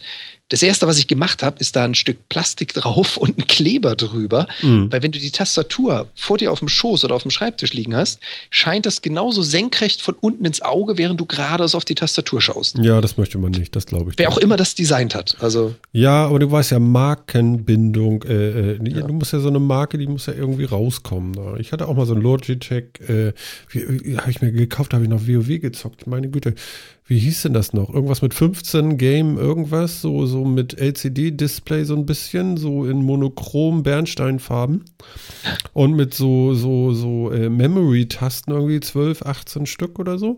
Und da konntest du dir irgendwelche Actions drauflegen und so. Und da gab es ja dann auch irgendwie so, so, was du schon sagtest, Wetterbericht, RSS-Reader, Uhrzeit, äh, ja. Genau, alles, was du eigentlich schon auf dem Monitor hast. Ja, genau. Braucht mhm. ehrlich gesagt kein Mensch. Es gab doch auch mal, ist auch schon bestimmt zehn Jahre her oder sowas, da gab es doch auch mal, äh, oh, wie hieß das Ding denn noch? Eine Tastatur, wo jede Taste ein kleines LCD-Display war. Genau, die du belegen konntest mit deiner eigenen Belegung. Die konnten ja, genau. Das die anzeigen, was sie tun quasi. Warte kurz, die hieß äh, Optimus Maximus. So hieß das Ding. War unglaublich teuer. Mhm. 1000 Euro oder sowas. Und jedes einzelne, jede einzelne Taste war so ein 32 x 32 Pixel LCD-Display oder sowas. Total krass. Oh, ich sehe gerade, die gibt es heute noch zu bestellen. Für nur 1800 Euro verfügbar. Bitte? Bitte? Aua. Bitte? Aua. Ich habe hab gerade so Fresse, wirklich. Das ist äh, wirklich übel. Ja. Wie, wie, geil Und? ist das denn? Äh, ich möchte empfehlen die Sherry G äh, 83-6105 Lunde 2. Was? Cherry G, was? 83? ja, scheiße, das Bild, das, das, ja. das Bild ist einfach viel oh, zu ja. klein, dass ich dazu jetzt irgendwas sage. Äh, ja, genau. Äh, die Tastatur hat nämlich keine, keine Aufdrucke. oh ja, praktisch. Ja, also ich habe jetzt einfach mal Tastatur ohne Beschriftung eingegeben. Es gibt sie. Und äh, ja, äh, Ja, ist doch praktisch. Ja, es gibt sogar Leute, die stehen da drauf, weil die wissen einfach, wo was ist. Die brauchen das nicht noch aufgedruckt. Wäre das was ist ja, für euch? Ist ja auch ein geiler Schutz irgendwie, dass den nicht mal einfach einmal bei dir an den Rechner geht, ne? Weil das Mhm. klappt mal gar nicht. Mhm. Das Genau. hat aber irgendwie was von Puzzle. Also ich weiß ja nicht, wenn ich mir meinen Brief zusammenpuzzeln muss, weil ich nicht weiß, was kommt als nächstes. Also für mich wäre das nichts. Nee, also ich kann das ja auch überhaupt nicht. Vor allem, wenn du dann so in den Bereich der Sonder, Sondertasten, äh, Tasten, äh, äh, Tasten, sag ich schon, Sonderzeichen kommst und so, da wird es ja echt ein bisschen föhnig, oder? Also, Also- bestimmt so ein paar, wo es schwierig wird, aber das allermeiste kann man noch blind. Also ich Das zumindest. stimmt. Und ihr doch bestimmt auch. Mhm, Dafür sitzt ihr oft genug am Rechner. Also ihr könnt doch einigermaßen blind tippen. Gebt- Das glaube ich, nehme ich euch sonst nicht ab. Ja, also ich- also ich kriege die Maus krieg noch blind bedient, aber die. Die Mac-Maus. Also eine Taste ist okay. ja, ja, ich, ich habe ja Apple-Mäuse. Genau, Wobei die haben eine rechte Taste, ja. Ja, Das jetzt ist- ja. Ja, ja. Ah, super. Ne? Ähm, also ich, ich schreibe ja auch zehn Finger blind. Ich meine, die, die Standardtasten kann ich, aber dann sagt dir mal einer, mach mal einen Slash oder einen Backslash. Und dann sitzt man vor einer Tastatur, die es ein bisschen anders hat als eine andere. Da, da ja, bin ich genau, verloren. Dann, dann, dann sitzt, du vor, sitzt du vor so einer Apple-Tastatur und sagst so Backslash? What? wie, wie jetzt? Wo? Das finde ich immer total krass, wenn man mal in die Schweiz oder nach Österreich fährt oder sowas, dass die der andere, Österreich weiß ich es ehrlich gar nicht, gar nicht so genau, aber in der Schweiz, dass die andere Tastaturlayouts haben als wir. Da sitze ich dann immer erstmal und denke, "Uah, Wobei, das sind nicht da, die Umlaute. da, da fehlt mir was. Wieso Also, haben die keine Umlaute? Klar, Auch die schon, aber die haben, die haben halt, die haben tatsächlich ein anderes Tastaturlayout als wir. Really? Mhm. Okay. die Schweiz hat ja auch drei Sprachen. Also sie haben ja Italienisch, Französisch, Deutsch. Und dadurch natürlich auch eine ganz andere Vorgabe für diese Dinger. Mhm. Ähm, was mich wundert, was den Schweizern fehlt. Die Schweizer haben ihren liebsten Buchstaben bereits aufs Auto als Plakette. Den gibt es nicht auf der Tastatur. Bei den Schweizer Tastaturen suche ich immer den CH-Knopf, den Knopf. Ich habe ihn noch nicht gefunden. Das ist die Any-Key. ja, genau. Der fehlt mir noch so ein bisschen. Achso, benutzen So die dieses CH so inflationös? Sag, sagen wir so, das äh, Schweizer Wort für Käsekuchen ist Chasrüchli. Ja. Und äh, spätestens da merkt man, ich suche das CH vergebens auf der Tastatur. Krass, Rüsli, ja. Das ist ja Das Wahnsinn. Habe ich, noch nie gehört. Ich weiß, dass wir in der Schweiz gehört werden. Ähm, aber dieses Wort habe ich noch nie gehört. Aber ja, interessant. Kannst du noch mehr so eine Schweizer, wo wir gerade, wir haben ja heute Fremdsprachensendung. Also ich äh, tue mich etwas schwer äh, beim Verstehen. Ich, ich komme ja gebürtig aus Freiburg im Breisgau. Das ist ja so Mhm. ganz im Süden Deutschlands Ja. quasi. Bin ja auch erst vor so sechs Jahren hier hochgezogen nach Hamburg. Migriert. Ähm, äh, quasi. ich äh, bin ein Einwohner mit Migrationshintergrund, um ja, so zu sagen. ja, ja, das kann man, Ähm, du glatt mal so sehen. Insofern, ich, ich verstehe die Schweizer, ja, aber so hin und wieder habe ich auch so meine Probleme damit. Ja, äh, im Moment sieht es ja bei denen auch ganz bitter aus, irgendwie mit der Kohle, ne? Ich sag mal, äh, zumindest was ich von dem äh, einen gehört hatte, der sagte so, jetzt so irgendwie so ein iPad kaufen ist ganz schön teuer, das kaufe ich lieber in Deutschland. Da, da, da, da geht wohl irgendwas mit deren Währung irgendwie Bach Ja, die haben ne? sich doch, ja, ja, die, die haben ja ganz massiv abgewertet irgendwie, ne? Oder aufgewertet, abgewertet, abgewertet, ne? Abgewertet, glaube ich. Ja, in welche Richtung muss man gehen, damit es teurer wird? Hm. Ja, das Ich weiß es gar nicht. Nee, aber genau, die haben, die haben ja, ähm, das war ja ganz lange, also, wie steht denn der Kurs gerade? Ähm, 0,9 mal grad oder gucken hier. sowas. 0,9. Oh, der war aber mal auf 1,25. Ja, ja, also es, also es war ja lange Zeit lang irgendwie so, dass, äh, dass ein Verein Schweizer Franken irgendwie ja, 1,30 Euro, 1,40 Euro gekriegt hat. Und dann haben, sind die ja ganz massiv jetzt vor gar nicht allzu langer Zeit ähm, Richtung Parität irgendwie gestrebt, ne? Mhm. Also 1 Euro, ein, Schwa- ein Franken. Ja, Jetzt sind wir bei 0,95 äh, Euro pro Franken im Moment. genau.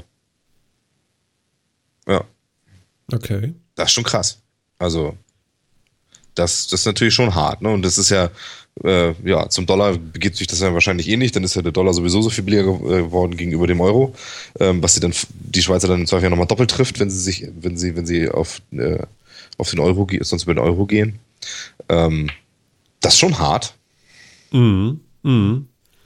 Ja, das kann dann schon mal ein bisschen teuer werden, das stimmt. Naja gut, sie können ja zu uns kommen und die Sachen hier kaufen. Ja, das ist ja das Problem. Das Ja, können ja. sie machen. Aber früher konnten sie das mit den Schweizer Franken, wenn sie die getauscht haben, viel besser. Ja, aber jetzt wissen wir mal, was die Sachen eigentlich wert sind. mein Gott, müssen wir mal so eine Exkurssendung machen, wie funktionieren Währungssysteme? wir fragen, wir rufen Herrn Oettinger an und dann klären wir das. Der hat auch Ahnung von sowas. Ich dachte, wir wollen es erklären, nicht noch äh, ausweiten. ja, genau. Special. Ja, äh, was machst du noch so in deinem Leben? Bist du eigentlich so, so, äh, äh, ja, was macht man sonst noch außer drucken? also, ich, ich würde jetzt sagen, im richtigen Leben, nein, im, im Berufsleben äh, komme ich als äh, Programmierer durchs Leben. Also, ich bin quasi Softwareentwickler aus mhm. dem Bereich SharePoint und das heißt natürlich auch alles, was ich mache, hat sehr, sehr viel mit Technik, Elektronik, Programmieren, Software und sonstigen zu tun. Mhm. Da ist Drucker jetzt eigentlich eher so die Ausnahme. Ja, wollte ich gerade sagen, das ist ja doch ein bisschen special denn, ne? Genau, da, da, bin ich auch genauso, wie es jetzt unserem Kollegen hier geht, draufgekommen, heiß geworden, irgendwann mal auf so ein Knöpfchen gedrückt und gesagt, kaufe jetzt. Mhm. Und dann habe ich angefangen mit dem Murks. Und was sagt deine Frau dazu? Juhu, toll. Ähm, das ist bei uns so ein bisschen besonders. Meine Frau fragt mich, wann wir denn den ersten SLA-Drucker kaufen. Ach. Ähm, sie hat da genauso ein Interesse wie ich dran. Äh, ja. Dazu kommt also, sie ist äh, Fotografin, Designerin, das heißt also, mhm. sie ist so der kreative Part bei uns in der Bindung und sie hat natürlich auch ganz, ganz viele Ideen, wo sie immer kommt, Schatz, mach mal bitte. Und dann ist mein Drucker für die nächsten zwölf Stunden belegt. Ja, äh, das ist, äh, feiere ein Fest. hat Vorteile, hat auch Nachteile. Also wir dürfen zusammen Schuh shoppen gehen, weil wir da beide nicht viel kaufen. Wir dürfen aber niemals zusammen Elektronik kaufen gehen, weil dann einfach beide Kreditkarten ausgereizt sind. Hat auch seine Nachteile. Ja, ja. Ja, aber die sind jetzt ja überschaubar, weil man hat danach ja auch viel geilen Scheiß. Ja. Ja, ich meine, der tröstet einen dann so ein bisschen. Ja, genau. Ja, ja, zum Ende des Monats tut's weh, aber ein bisschen Trost hat man, ja. ja, genau. Du kannst ja dann auf den äh, äh Messingteilen rumkauen irgendwie wirst du schon bis zum. das, das, ist doch praktisch, weißt du? Die halten ja auch lange. wieder alles Geld weg, kannst du dir so einen Beißring ausdrucken. Ja, ja, genau. Einfach mal. Die mache ich aus Gummi. Die mache ich aus Gummi, da habe ich länger was drauf rumzuquatschen. Genau, aus dem Ninja-Zeugs, hervorragend. Ja, ja genau. genau. Sag mal, wo ja. wir gerade bei Heroes, huch, seid ihr noch da? Ja, ne? ja sicher. Ja, genau. Äh, wo wir gerade bei Heroes sind, äh, machen wir mal einen ganz harten Cut und äh, ich befrage euch mal äh, aus dem Bereich äh, Gaming. Blizzard Heroes of the Storm. Ja. Ist das jetzt der neue heiße Scheiß nach WoW oder, oder, oder was kommt da äh, auf die, auf die Gaming-Landschaft zu? Habt ihr da einen Eindruck gewonnen schon? Ja, ich habe es auch schon gespielt. Really? Ähm, ja, really. Kann man schon? Gibt es eine Beta-Phase oder, oder ja, weil, ja, gibt, gibt eine Beta-Phase. Ja. Ähm, kann man auch spielen, wenn man sich dafür angemeldet hat. Äh, wurden, halt, wurden irgendwie so Keys rausgegeben und so. Mhm. Ähm, ja, also es ist ja erstmal äh, bekanntes Spielprinzip. Ähm, diese MOBA-Games, wo das ja auch zugehört. Der neue heiße Scheiß, weiß ich nicht, würde ich jetzt so nicht sagen. Ähm, Was ist MOBA? Ein äh, Multiplayer Online Battle Arena Game. So nennt sich diese Spieleklasse quasi. Bekannteste Vertreter ja League of Legends. Mhm. Ähm, sehr bekannt etabliert, würde ich mal sagen. Gibt es ja auch Weltmeisterschaften und hast du nicht gesehen von irgendwie mit sehr, sehr viel Medieninteresse auch. Ja. Zumindest im Internet. Äh, und da mischt ähm, Blizzard jetzt ja auch mit, bringt, sein, bringt ein eigenes MOBA. Ob das jetzt wirklich so der neue heiße Scheiß wird, ich glaube, dafür ist es dann, ich glaube, dafür ist es nicht innovativ genug und dafür ist der Markt auch schon zu besetzt. Ähm, bei World of Warcraft damals haben sie auch Glück gehabt, dass der Markt noch, sagen wir mal, überschaubar war und, und sehr stark im Wachstum war. Und ich glaube, das ist bei den, den Spielen jetzt ein bisschen aus. Aber es ist nett, es macht Spaß. Es spielt sich ein bisschen anders als die, die man sonst so kennt. Also mir hat es Spaß gemacht. Ich fand's, ich fand's schön. Ich fand das ja zu superheldenmäßig. Jan, wie ist mit dir? Kennst du das? Hast du schon gesehen irgendwie? Gesehen, ja, im Sinne von, von äh, Videos und Let's Plays dazu. Aber ich bin auch mit League of Legends nie so wirklich warm geworden. Also ist einfach eine Spieleklasse, mit der ich nicht viel anfangen kann. Ja, okay. Was spielt denn so ein 3D-Printer? Außer an ich habe meine, hab meine Schublade, da komme ich auch nie wieder raus. Man kann sich Tetris-Steine ausdrucken. Ja, ich weiß es nicht. Also ja, du kannst genau. dich da selber an den Haaren rausziehen jetzt und Boah. erzählen, was du sonst noch tust. Das, das ist doch geil. Du kannst den 3D-Drucker so ein bisschen schräg stellen und dann kannst du Lego-Steine ausdrucken, ja, die dann runterrutschen, wenn sie fertig sind. Dann kannst du quasi direkt Tetris spielen mit dem 3D-Drucker. Das ist aber eine Geschwindigkeit, mit der masterst du jedes Level. So alle sechs Stunden ein Stein ist ja nicht so toll. Ja, du ja, sollst ja. Gut, müsste jetzt ja vielleicht nicht so dick gedruckt sein. Schatz, ich muss noch mal kurz zum Drucker, der nächste Stein fällt gleich. Wie geil. Und rotieren tust du es dann, indem du den Drucker in die Hand nimmst und drehst. Also dieses 30 Zentimeter Ding da. Genau, aber bitte dabei auch immer dieses Geräusch machen, ja? so, pff, Das ist. Schief. super. Nee, ähm, ich, bin, ich bin eher in der, in der Ego-Shooter-Branche zu finden. Die Klassiker Counter-Strike, neuere Games à la Borderlands, so in dem Bereich. Ah ja, okay, alles Okay. klar. Also Das mehr so, so, aha, so, ja. Genau, di- Dinge, bei denen innerhalb von zwei Sekunden alles entschieden ist und man eine Minute danach noch überlegt, was zur Hölle ist da eigentlich gerade passiert. Ja, Das ist auch mein Problem mit diesen Spielen. ja mir geht's ja zu schnell. Ich, ich, ich habe ja schon gesagt, ich habe ja auch Angst. Ja? Jan, äh, äh, äh, äh, Jan sag ich schon. Äh, Philipp hat ja eher keine Angst, glaube ich, oder? Eher nicht so, nee. Ja. Du wolltest gerade loslegen, sorry. Ich? Hm? Ja, nee, nur, dass ich halt irgendwie diese Spiele, also eben mit, mit Shootern, die spiele ich auch total gerne mal so irgendwie für mich. Alles gut. Aber sobald ich damit versuche, irgendwas im Internet oder gegen andere zu spielen, dauert das immer so zwei Sekunden, dann bin ich tot. Ich habe nicht mehr gesehen, wer mich erschossen hat. Das ist, finde ich, total frustrierend. Dafür bin ich vielleicht einfach zu schlecht da drin. Aber ich finde es super frustrierend. Jan, und du findest das nicht frustrierend und deswegen spielst du das? Ja, also ich. ich Oder bist du einer der auch- Schnellen? Ich, ich zähle mal nicht unbedingt zu den langsamsten Zielscheiben, sagen wir es mal so. ähm, ich, ich spiele das auch äh, in einem Kiez-Clan. Es gibt den Kiez-Clan e.V., einen eingetragenen Gaming-Verein, der schon ganzes Weilchen hier in Hamburg existiert und wir, wir treffen uns auch öfters mal online und spielen das auch zusammen. Also da sind auch einige dabei, die einfach mal Faktor 4 bis 5 schneller sind. Das sind dann die Momente, geht es mir wie euch. So, was zur Hölle war das denn jetzt? Aber online gegen andere Leute, also ich, ich fliege nicht innerhalb von zwei Sekunden raus, sagen wir es mal so. Das ist dann der Stimme mal ganz gut. Ja, Ja. Also ich mache das schon ein bisschen länger.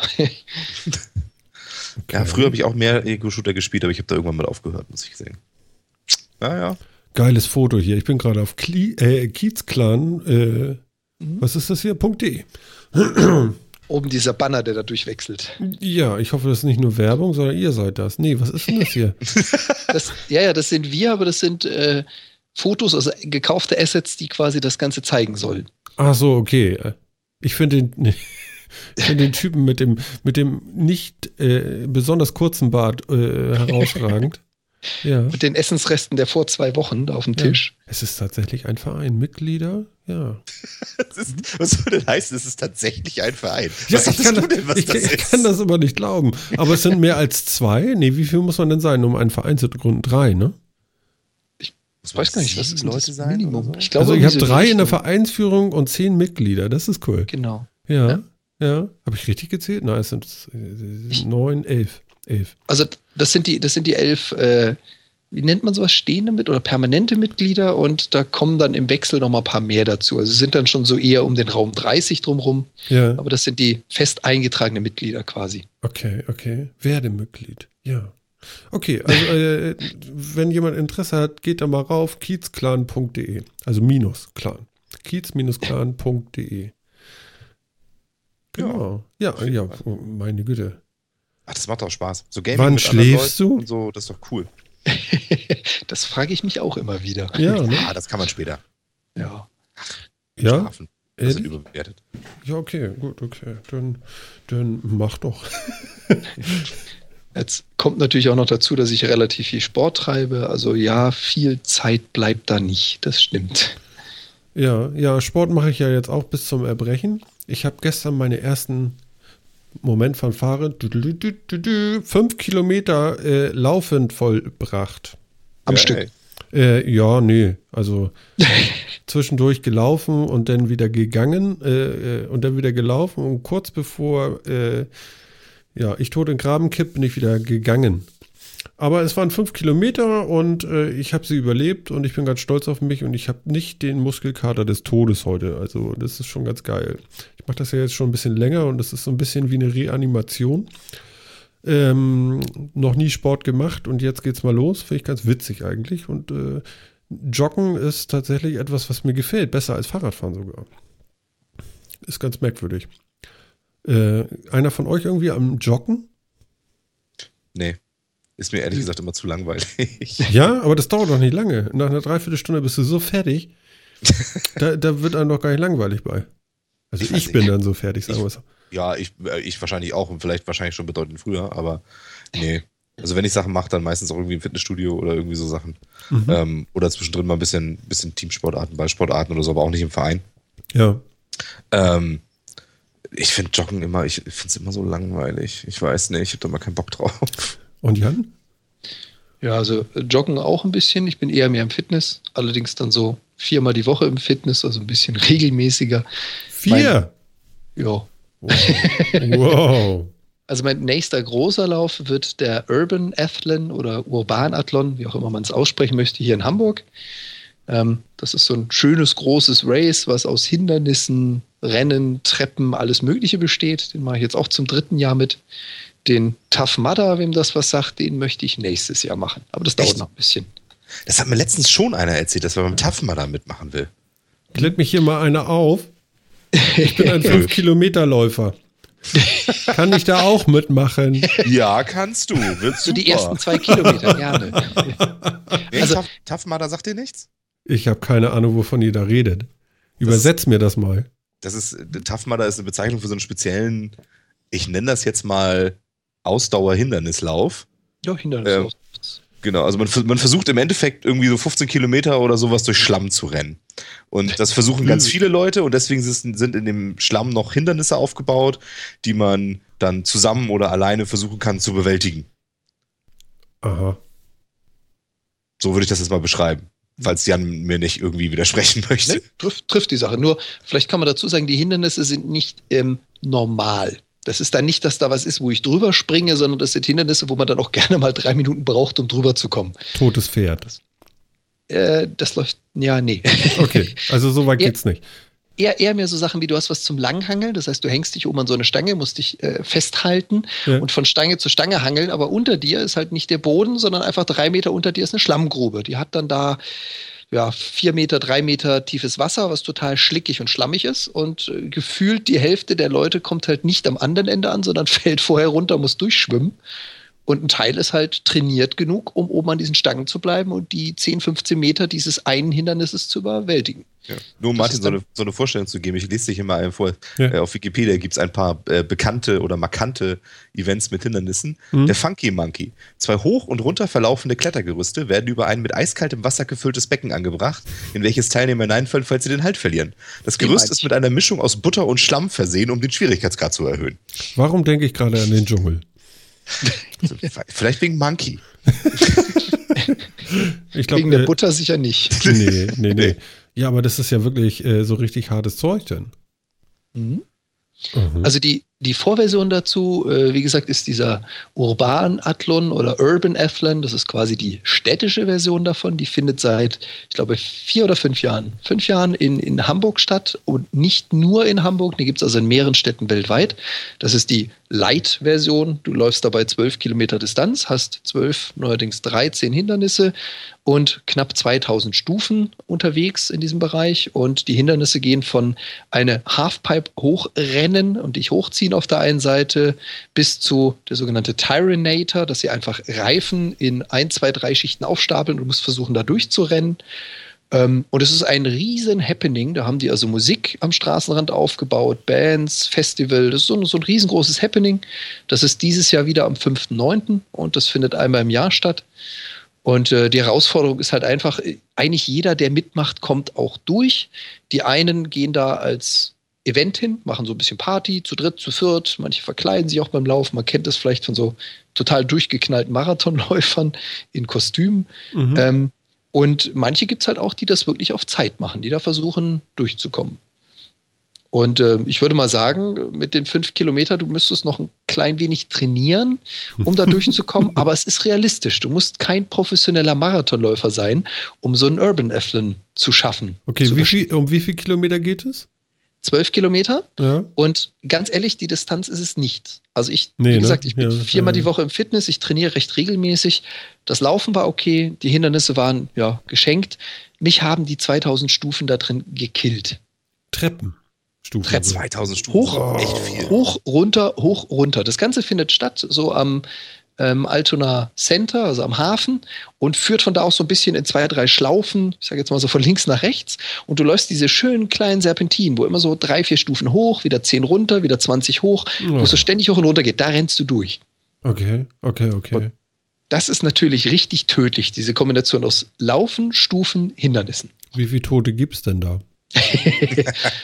Ich glaube, mehr Bierleichen als wirkliche Tote, aber es ist halt ein Happening. Okay, wie, wie viele Teilnehmer? Wie viele Leute machen das mit? Also die Ich da glaube, wirklich letztes- mitlaufen? Ja, letztes Jahr waren wir knapp 4.500, 4.200 Oh, und es werden irgendwie jedes Jahr mehr. Das ist also mittlerweile weltberühmt. Da ist auch viel internationales Publikum dabei, Okay. die aus den naheliegenden Ländern. Also ich habe Mhm. einen Engländer, einen Franzosen getroffen, die letztes Jahr die extra dafür angereist sind, um da mitzumachen. Ähm, ja, ist relativ groß das Ganze. Alles klar.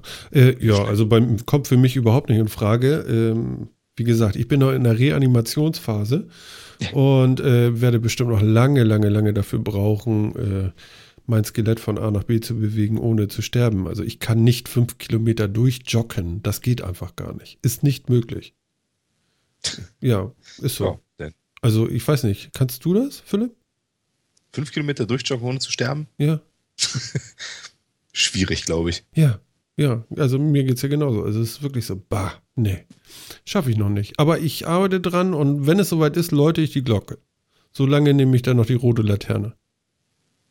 So. Ne? Wahnsinn. Ja, äh, ich glaube, ich gehe da mal hin und guck dir dann zu. Weil, äh, also mich da hinsetzen und zu sagen, das krieg ich hin. Ja, vor allem, da ist auch echt viel. Also die haben davon, ich sag mal, diese Standort äh, Fressbuden, Essstände, Präsentationen, Musik, Auftritte, die haben alles drum und dran. Mhm. Es ist wirklich ein Riesen-Happening und halt so viereinhalbtausend Bekloppte, die auf den Trichter kommen, das laufen zu wollen. Super. Äh, So, ist echt cool. Ist das Stimmt. nach zwei Stunden, zweieinhalb Stunden wahrscheinlich dann auch äh, durchgelaufen denn, ne? Oder ja, was für Zeiten lauft ihr denn da? Ja, also ich bin letzt, nee, vorletztes Jahr 1,52 gelaufen. Das war schon nicht so pralle. da hatte ich genau vier Wochen Training vorher, weil ich habe kein Ticket gekriegt. Ich habe zu spät äh, registriert und habe Mhm. dann jemanden, der krankheitsbedingt ausgefallen ist, vier Wochen vorher das Ticket abgekauft und dachte mir so schön, jetzt kannst du trainieren. Mir ging es dann vier Wochen lang so wie dir jetzt im Moment, aber täglich. Ja, glaube ich. Und Mhm. Also ich denke mal so, so 1, 1,40, 1,35 ist für mich realistisch. Das könnte ich schaffen. Darauf trainierst du jetzt auch hin, ja? Genau, und dieses Mal bin ich schlauer. Dieses Mal habe ich mich direkt angemeldet und trainiere da jetzt auch seit Wochen und habe ja auch noch ein bisschen Zeit. Insofern, ich denke mal, die 1,40 sind realistisch. Respekt. Toll. Allerdings. Respekt, Respekt. Also ihr seid herzlich eingeladen, kommt hin, schaut euch das an, genießt das Happening und vielleicht äh, reicht es ja so den einen oder anderen zu sagen, cool, wollte ich schon immer mal testen, ob ich das kann. Ich arbeite mal drauf hin. Ja, ist auf jeden Fall eine Sache. Also zwölf Kilometer hört sich auch erstmal schaffbar an. Ähm, aber der Rest ist wahrscheinlich echt eine Mördergrube. Aber das, das gucke ich mir mal an. Vielleicht kriegen wir da ein paar O-Töne von dir direkt, während du da irgendwo am Seil hängst. Halte ich dir mal das iPhone hin und frag dich mal, wie ist so? Das sind so diese berühmten Reporter, die immer direkt hinter der Zielstrecke stehen, wo die Leute einlaufen, ja nicht gleich tot zusammenklappen. Und wie empfinden sie das? Genau, wie fühlen sie sich Interview jetzt? genau, wie einfach so Genau. zusammenklappt. Ja, Genau. ja absolut, absolut in Ordnung sollte ja, man also das würden wir hinkriegen, glaube ich auch. Ja, ja, also doofe Fragen stellen, dafür sind wir ja Meister. Auf jeden Fall. Ich freue mich. Oh Gott, oh Gott, oh Gott, oh Gott. Ja, sag mal, ähm, wir hatten ja letzte Woche über den Gnichel und The Clavinova gesprochen. Ich hoffe, äh, äh, Jan kennt äh, davon auch ein. Klavinova kenne ich seitdem er auf YouTube ist, von Beginn an. Oh, Das ist ja schon eine, lange, schon eine Weile. bist du auch so jemand? Bist du auch ein, ein, ein äh, Fernseh, äh, wie, wie würde ich das jetzt sagen? Ein, ein nicht mehr Fernsehgucker, ansonsten, äh, aber äh, ja, bist du gewechselt vom linearen Fernsehen auf anderes Fernsehen? Das also trifft YouTube, zu. Netflix oder was es so gibt? Mhm. Also ich bin, ich bin eigentlich, ja, YouTuber ist falsch, ich produziere ja nichts, ich bin YouTube-Konsument. Ja. Einen angeschlossenen, funktionierenden Fernseher gibt es bei uns, glaube ich, seit zwei Jahren nicht mehr im Haushalt. Wow. Also ich bin auch gar nicht mehr auf die Standardmedien angewiesen. Wie ist das denn? Netflix oder so? Oder wie, wie, was guckst du? Oder findet das gar nicht statt und du druckst nur? also äh, gerade durch meine Hobbys ist YouTube natürlich ein super Medium, weil halt viele Dinge da präsentieren, die noch nicht offiziell bekannt sind. Mhm. Und was ich gerne nutze, ist Amazon Prime. Das kam mir sehr entgegen, da ich so oder so Prime-Kunde war, schon bevor sie da Videos drin hatten.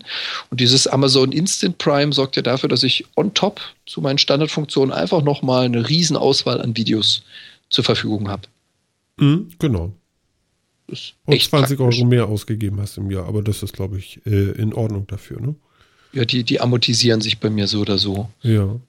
Also, ja, dafür ist das Angebot dann auch ganz gut, das muss man schon ganz ehrlich sagen. Ja, die haben ja in den letzten Wochen auch richtig nachgeschossen, ne? Zumindest so die 80er Jahre sind jetzt komplett vorhanden, hat man das Gefühl. So Buddy haut den auch- Spencer und so.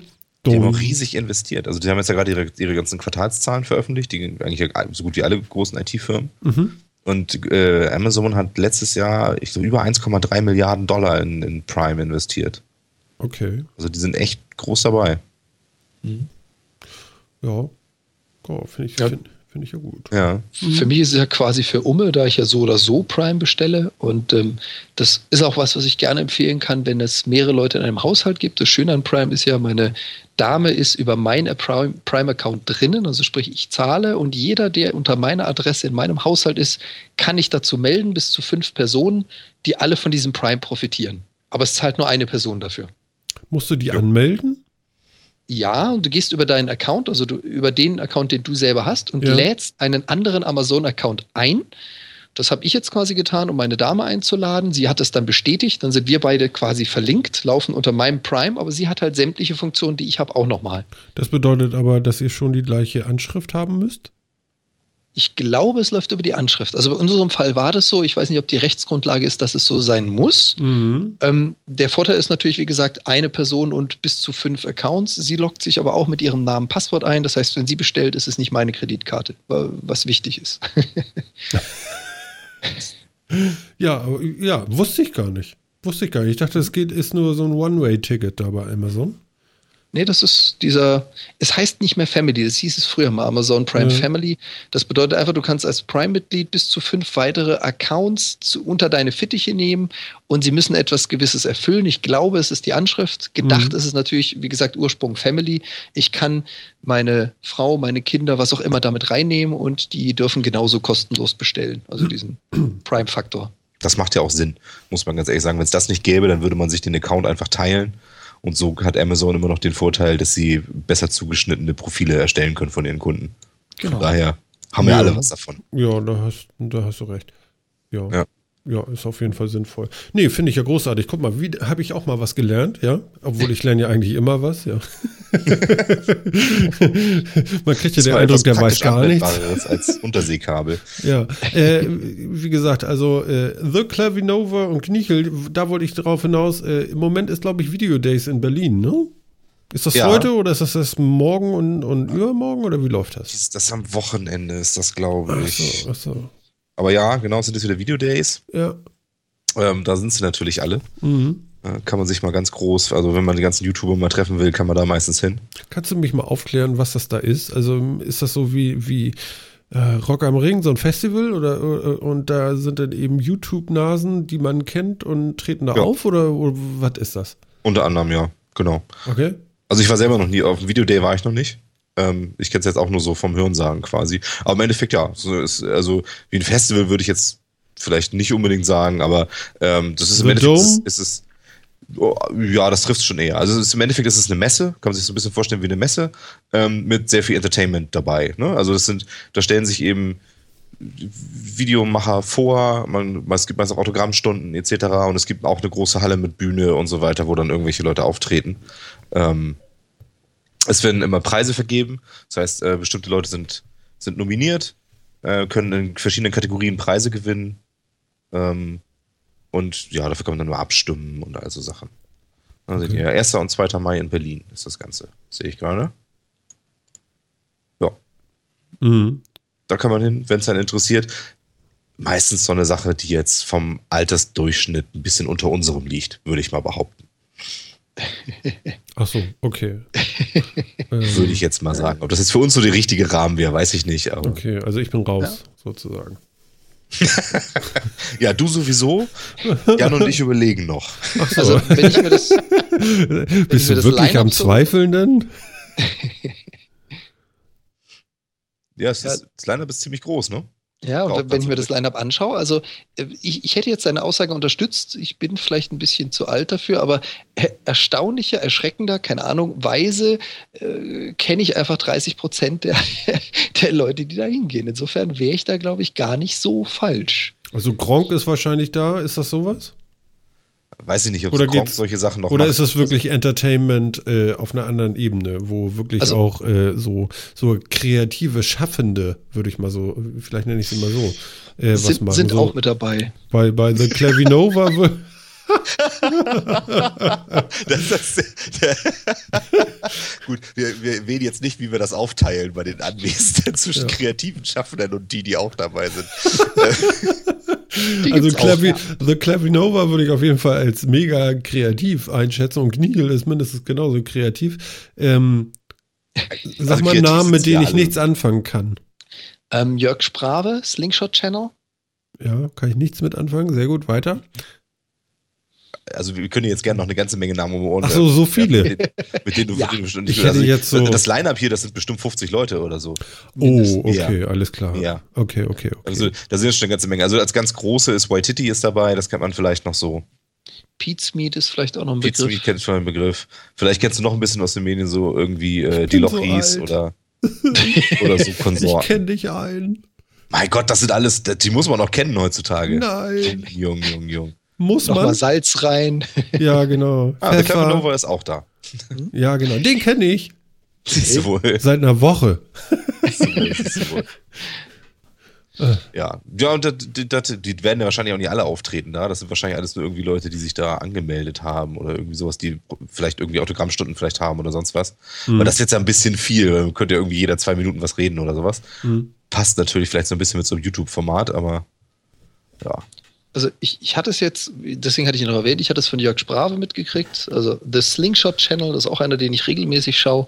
Ein ziemlich durchgeknallter ehemaliger äh, Manager, ein Deutscher, der den Slingshot Channel gegründet hat. Der baut alles mit Gummi, also äh, Slingshots, ähm, Ich hab da Zwillen, so wenn man so Bilder. sagen will.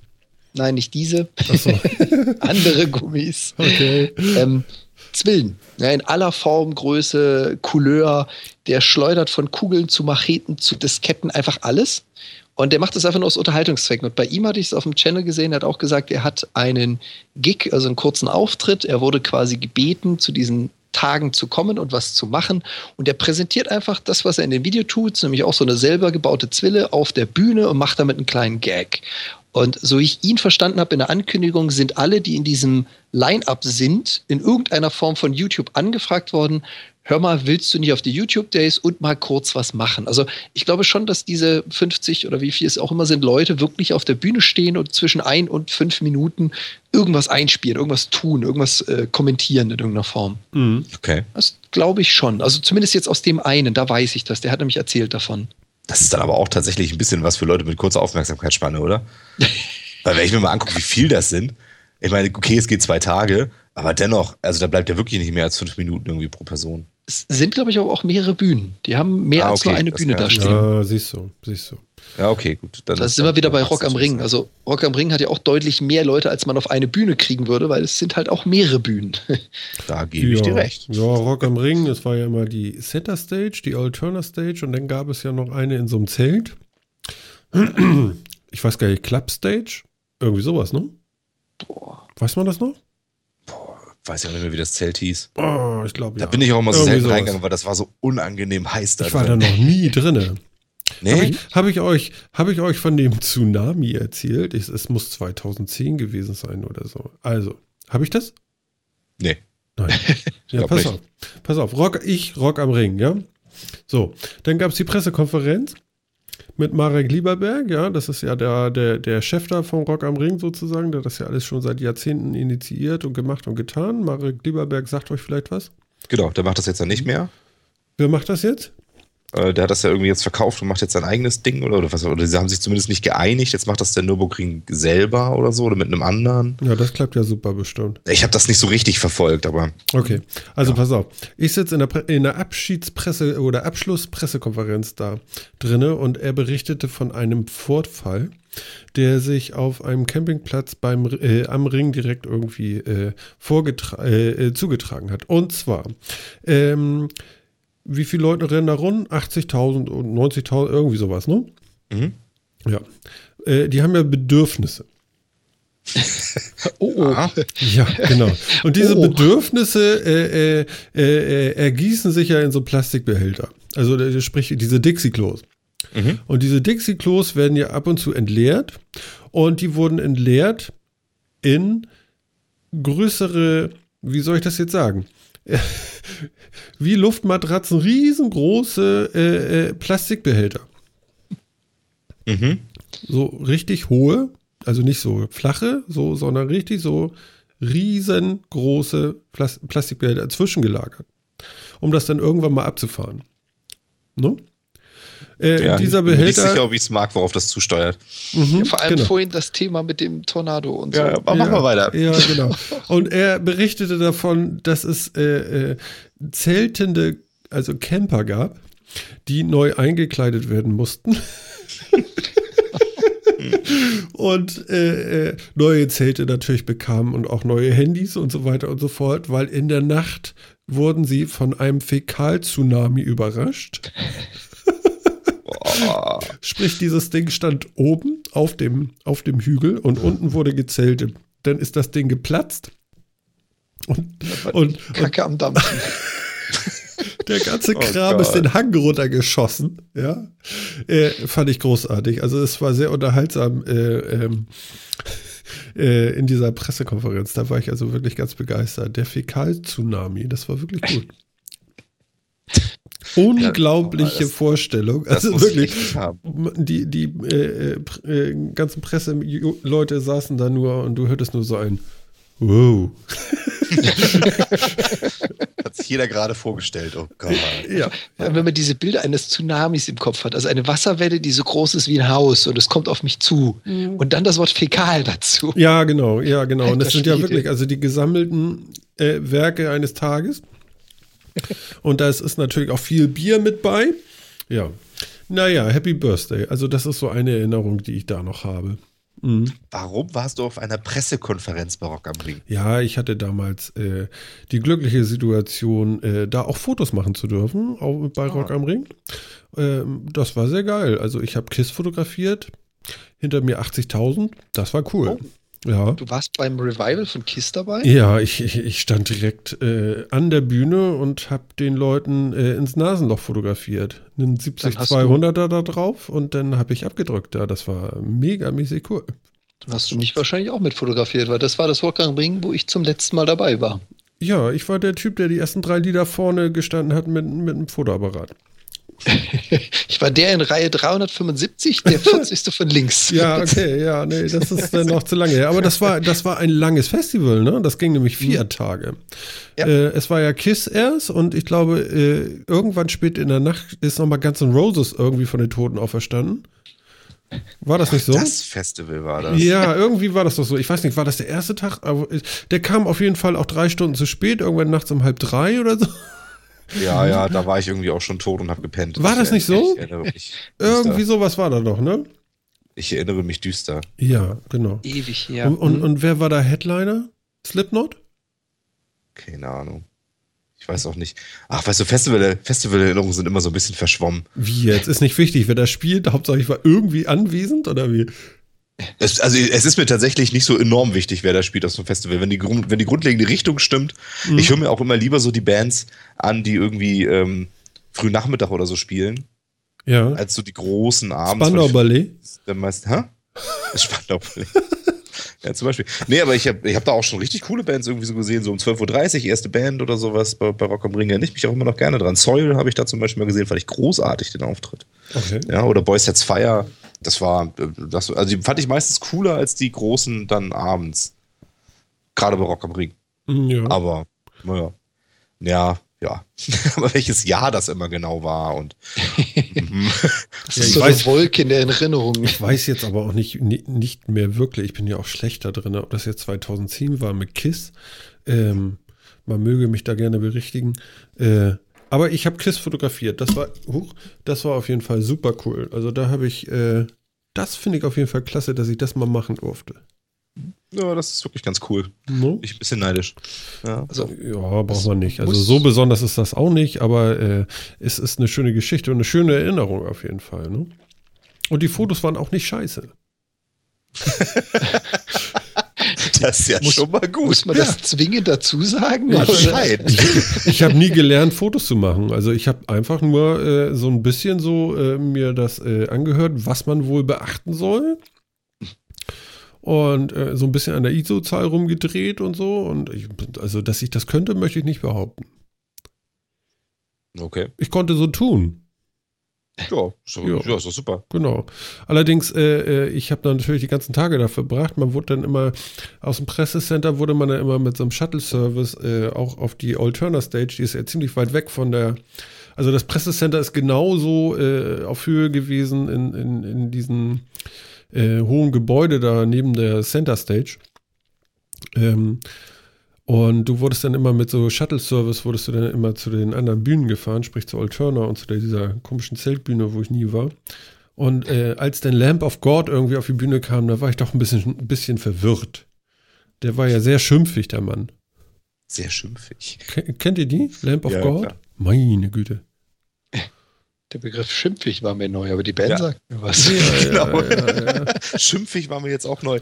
Aber Ja. dir ist schon klar, dass so Bands gerade aus dem Metal-Bereich oder auch aus Punk- und Hardcore-Bereichen gerne mal schimpfig sind auf Ja, alles und jeden. Das, das dürfen die ja auch. Das ist auch völlig in Ordnung. Aber ich, ich fand das schon, ja, also der, der stach so ein bisschen raus. Verstehst? Ja, ich, ich finde den auch immer ein bisschen. Ich, ich mag ihn auch, ich weiß nicht mal, wie der heißt. Der war aber ziemlich dünn auch. Also ich, Ja, genau. Ich finde, normalerweise das- würde man da so ein, so ein, so ein, ne, so ein bisschen mehr Mensch oder so. Aber es war ziemlich wenig Mensch mit ziemlich viel Böse. ja, das stimmt. Das stimmt, das stimmt. Würde ich jetzt so unterschreiben, ja. Jan, was hörst du so? Also, äh, da ich Rock am Ring war, natürlich auch so ein bisschen in die Richtung. Es ist mit dem Alter gemäßigter geworden, aber Metal ist schon so der Bereich, wo ich ursprünglich herkomme. Also Wacken? Wacken habe ich nie geschafft. Das liegt aber eher daran, dass es von Freiburg doch eine Ecke ist da hoch. Wie lange wohnst du schon hier? Äh, fünf Jahre. Siehst Da warst du nie in Wacken, da gibt es aber keine Entschuldigung für. Eigentlich nicht. Nee, ich sag ja, also ich war früher eher in dieser Musikrichtung zu finden und das war halt die Zeit, als ich noch in Freiburg gelebt habe. Ach so, Insofern so. wäre jetzt auch mal interessant, wie hast du es vorhin so schön gesagt, man ist halt irgendwann mal so ein bisschen aus dem Alter raus. Irgendwann muss ich mir Wacken gönnen, das weiß ich. Aber es ist nicht mehr so wie früher, wo du äh, versucht hast, in den Schulferien jedes der Festivals in der näheren Umgebung mitzumachen. Naja, gut, Das okay. Man hat mehr. natürlich auch nicht mehr die Zeit dafür. Das äh, kann man natürlich immer als Ausrede ziehen. Aber man es sollte. abgenommen wird, ist eine andere Sache. Ja, genau. Also äh, Man ist halt auch nicht mehr so fit. Also das Frühstücksbier morgens um drei nach der durchgemachten Nacht, das hat halt damals nicht gestört. So Packung tiefgefrorene Frischstäbchen. Ja, das mache ich heute einfach nicht mehr. ja, ja, aber hat ja auch einen gewissen Anspruch, ne? Wobei ich habe ja, äh, Philipp hat ja da in irgendeiner einer Sendung mich ja aufgeklärt, Zähne putzen tun die schon. Ja, Also wenn auch nicht sauber ist, aber die Zähnchen, super. das auf jeden Fall. ne? Das, Genau. das Bier schmeckt ja auch sonst nicht. Also ein paar Schwerpunkte muss man setzen. Wahrscheinlich. Wahrscheinlich. Richtig. Wahrscheinlich. Ja. Genau. Ja. Und das richtige Frühstück ist natürlich auch eine, äh, eine, eine, eine Dose Pfirsiche. Ja, mit, mit einer Dose Red Bull Oh heutzutage. Man muss es ja runterspülen. Genau. Erst die Pfirsiche rausessen, dann Wodka reinkippen, dann austrinken. Jawohl. Eine Dose Pfirsiche. Gott, Wie kommt man denn auf sowas? War die noch über oder weswegen habt ihr sowas mitgenommen? ich habe absolut keine Ahnung. Das ist ja Ich weiß auch unglaublich. nicht, wie auf die bescheuerten Dose. Pfirsiche, so ein Scheiß, ehrlich. Das kann ja wohl nicht wahr sein. Ich glaube, so heißt die Sendung heute. Du, eine Dose Pfirsiche. Nein, äh, das können wir nicht machen dieses Mal. Sehr appetitlich. Eine Dose Pfirsiche. Ja, ist ja großartig. Und äh, sonst Alice Cooper? An wen? Ja, gesehen. War okay. Du hast Alice Cooper gesehen, really? Ja, klar. Okay, den habe ich echt ausgelassen, den Mann. Doch, in Wacken habe ich ihn gesehen. Okay. War halt Alice Cooper, war eine nette Show. Ich finde, ich bei den meisten Hardrock-Sachen habe ich so ein bisschen Probleme, weil es sich für mich dann doch zugleich anhört auf die Menge. Okay. Weißt du, so Alice Cooper ist auch sowas, das finde ich so drei, vier Lieder ganz cool und dann irgendwann finde ich es dann auch wieder zu langweilig. Ähm, und die Performance war halt, die Performance war lustig. Er hat da viel rumgeturnt, er ist, glaube ich, drei oder viermal gestorben auf der Bühne. Also er wird erstochen, erhängt, geköpft und noch irgendwas. Ähm, das war, also die Show war schon cool. Das ist Programm. Aber Sowas ja, macht er wirklich? Ja, sicher macht er sowas. Also das ist schon, das war schon, die Show war wirklich nett. Okay. Das, das muss man schon sagen. Ähm, ja, sonst. Sonst ist es jetzt nicht unbedingt so, fand ich es musikalisch nicht so richtig super. Aber Ich habe ja damals auch äh, in Roskilde fotografiert, da haben wir aber noch auf Film fotografiert, so Dia und so. Da gab es noch gar nicht so, da war das noch nicht so auf dem Festival. Und da habe ich Rammstein fotografiert. Ja, ja. mhm. Und da habe ich gedacht, ich verliere mein Gehör, weil äh, ich war so, naja, ich guckte so ab den Schultern, so konnte ich auf die Bühne gucken. So. Also ich sah mehr Füße von den Leuten als sonst irgendwas. Ja, das waren so Mhm. Mäusefotos, so alles aus der Mäuseperspektive, die ich da gemacht habe. Aber das Coole war, genau neben mir, rechts neben mir, stand ein in Aluminium eingewickeltes, eingewickelter Quader, etwas größer, vielleicht, ja. Ich wusste ja nicht, dass die halbe Bühne explodiert, ja. und dieses Ding natürlich auch, während ich da neben war und meinen Tinnitus danach hatte. Ja, sowas habe ich dann auch nochmal erleben dürfen, ja. Pyrotechnik hautnah. Auch nicht schlecht. Ja, ja, also bei, bei Rammstein wird das tatsächlich äh, beim Näherkommen wärmer. das stimmt, ja. Ich habe Rammstein ja mit Heino gesehen, auch auf dem Wacken. Und äh, man hat sehr deutlich gesehen, dass man Heino genau gesagt hat, geh auf die Bühne, stell dich da hin und beweg dich da nicht weg. Er stand wirklich, er hat ja ein oder zwei Lieder mitgesungen. Ich glaube, es war wirklich nur eins. Und er stand die ganze Zeit sehr verschreckt an diesem einen Platz. Irgendwas mit Sonne, ne? Ich glaube, der Song ist das gewesen. Ja, ich glaube, ne? Sonne hat er mitgesungen. Ja, ja, genau. Den hat er, Heino hat ja auch eine eigene Platte gemacht, so irgendwie, ich bin jetzt Ah, hier ja, der mit dem schrecklich. toten Kopf. Ähm, ist ja auch fast soweit. Und ähm, genau dieses Lied hat er da auch gecovert, genau. Rammstein hat ihn übrigens als netten Gruß wegen seiner Scheibe und wegen dem Cover ein Buch damals geschickt, äh, äh, so aus echtem Papier, also so tote Bäume und so reingeschnitzt, äh, genügend Platz dafür mit einem Messer drin. Wink mit Zaunpfahl? Fragezeichen. Schatting. Ja, die sind schon ein bisschen wild, die Jungs. Ja, aber ist in Ordnung. Also Ja. man muss sowas auch pflegen. Das stimmt. Freundschaftspflege mit spitzer Klinge. Okay. Lass ich mal so stehen. Wie ihr gerade hört, ich habe die Musik angemacht. Das Ja. bedeutet, es geht langsam zu Ende mit uns. Aber nur für diese Folge. Ich kann alle beruhigen da draußen. Wir kommen wieder. Ich möchte mich ganz herzlich bedanken bei Jan für deine tollen Beiträge im Bereich 3D-Druck. Das war sehr spektak spektakulär. Vielen Dank dafür. Vielen Dank auch von mir. War schön. Genau. Und äh, ja, wenn es die Zeit ergibt, äh, bist du ein gern gesehener Gast. Warum nuschel ich eigentlich so? Das meiste Bier ist doch eigentlich auf dem Schreibtisch gelandet. Alles klar. Wir wünschen euch alles Gute, freuen uns auf nächste Woche. Ich sage Tschüss zu Philipp Tschüss. und Tschüss zu Jan. Besten Dank und ciao. Bis dann, liebe Leute.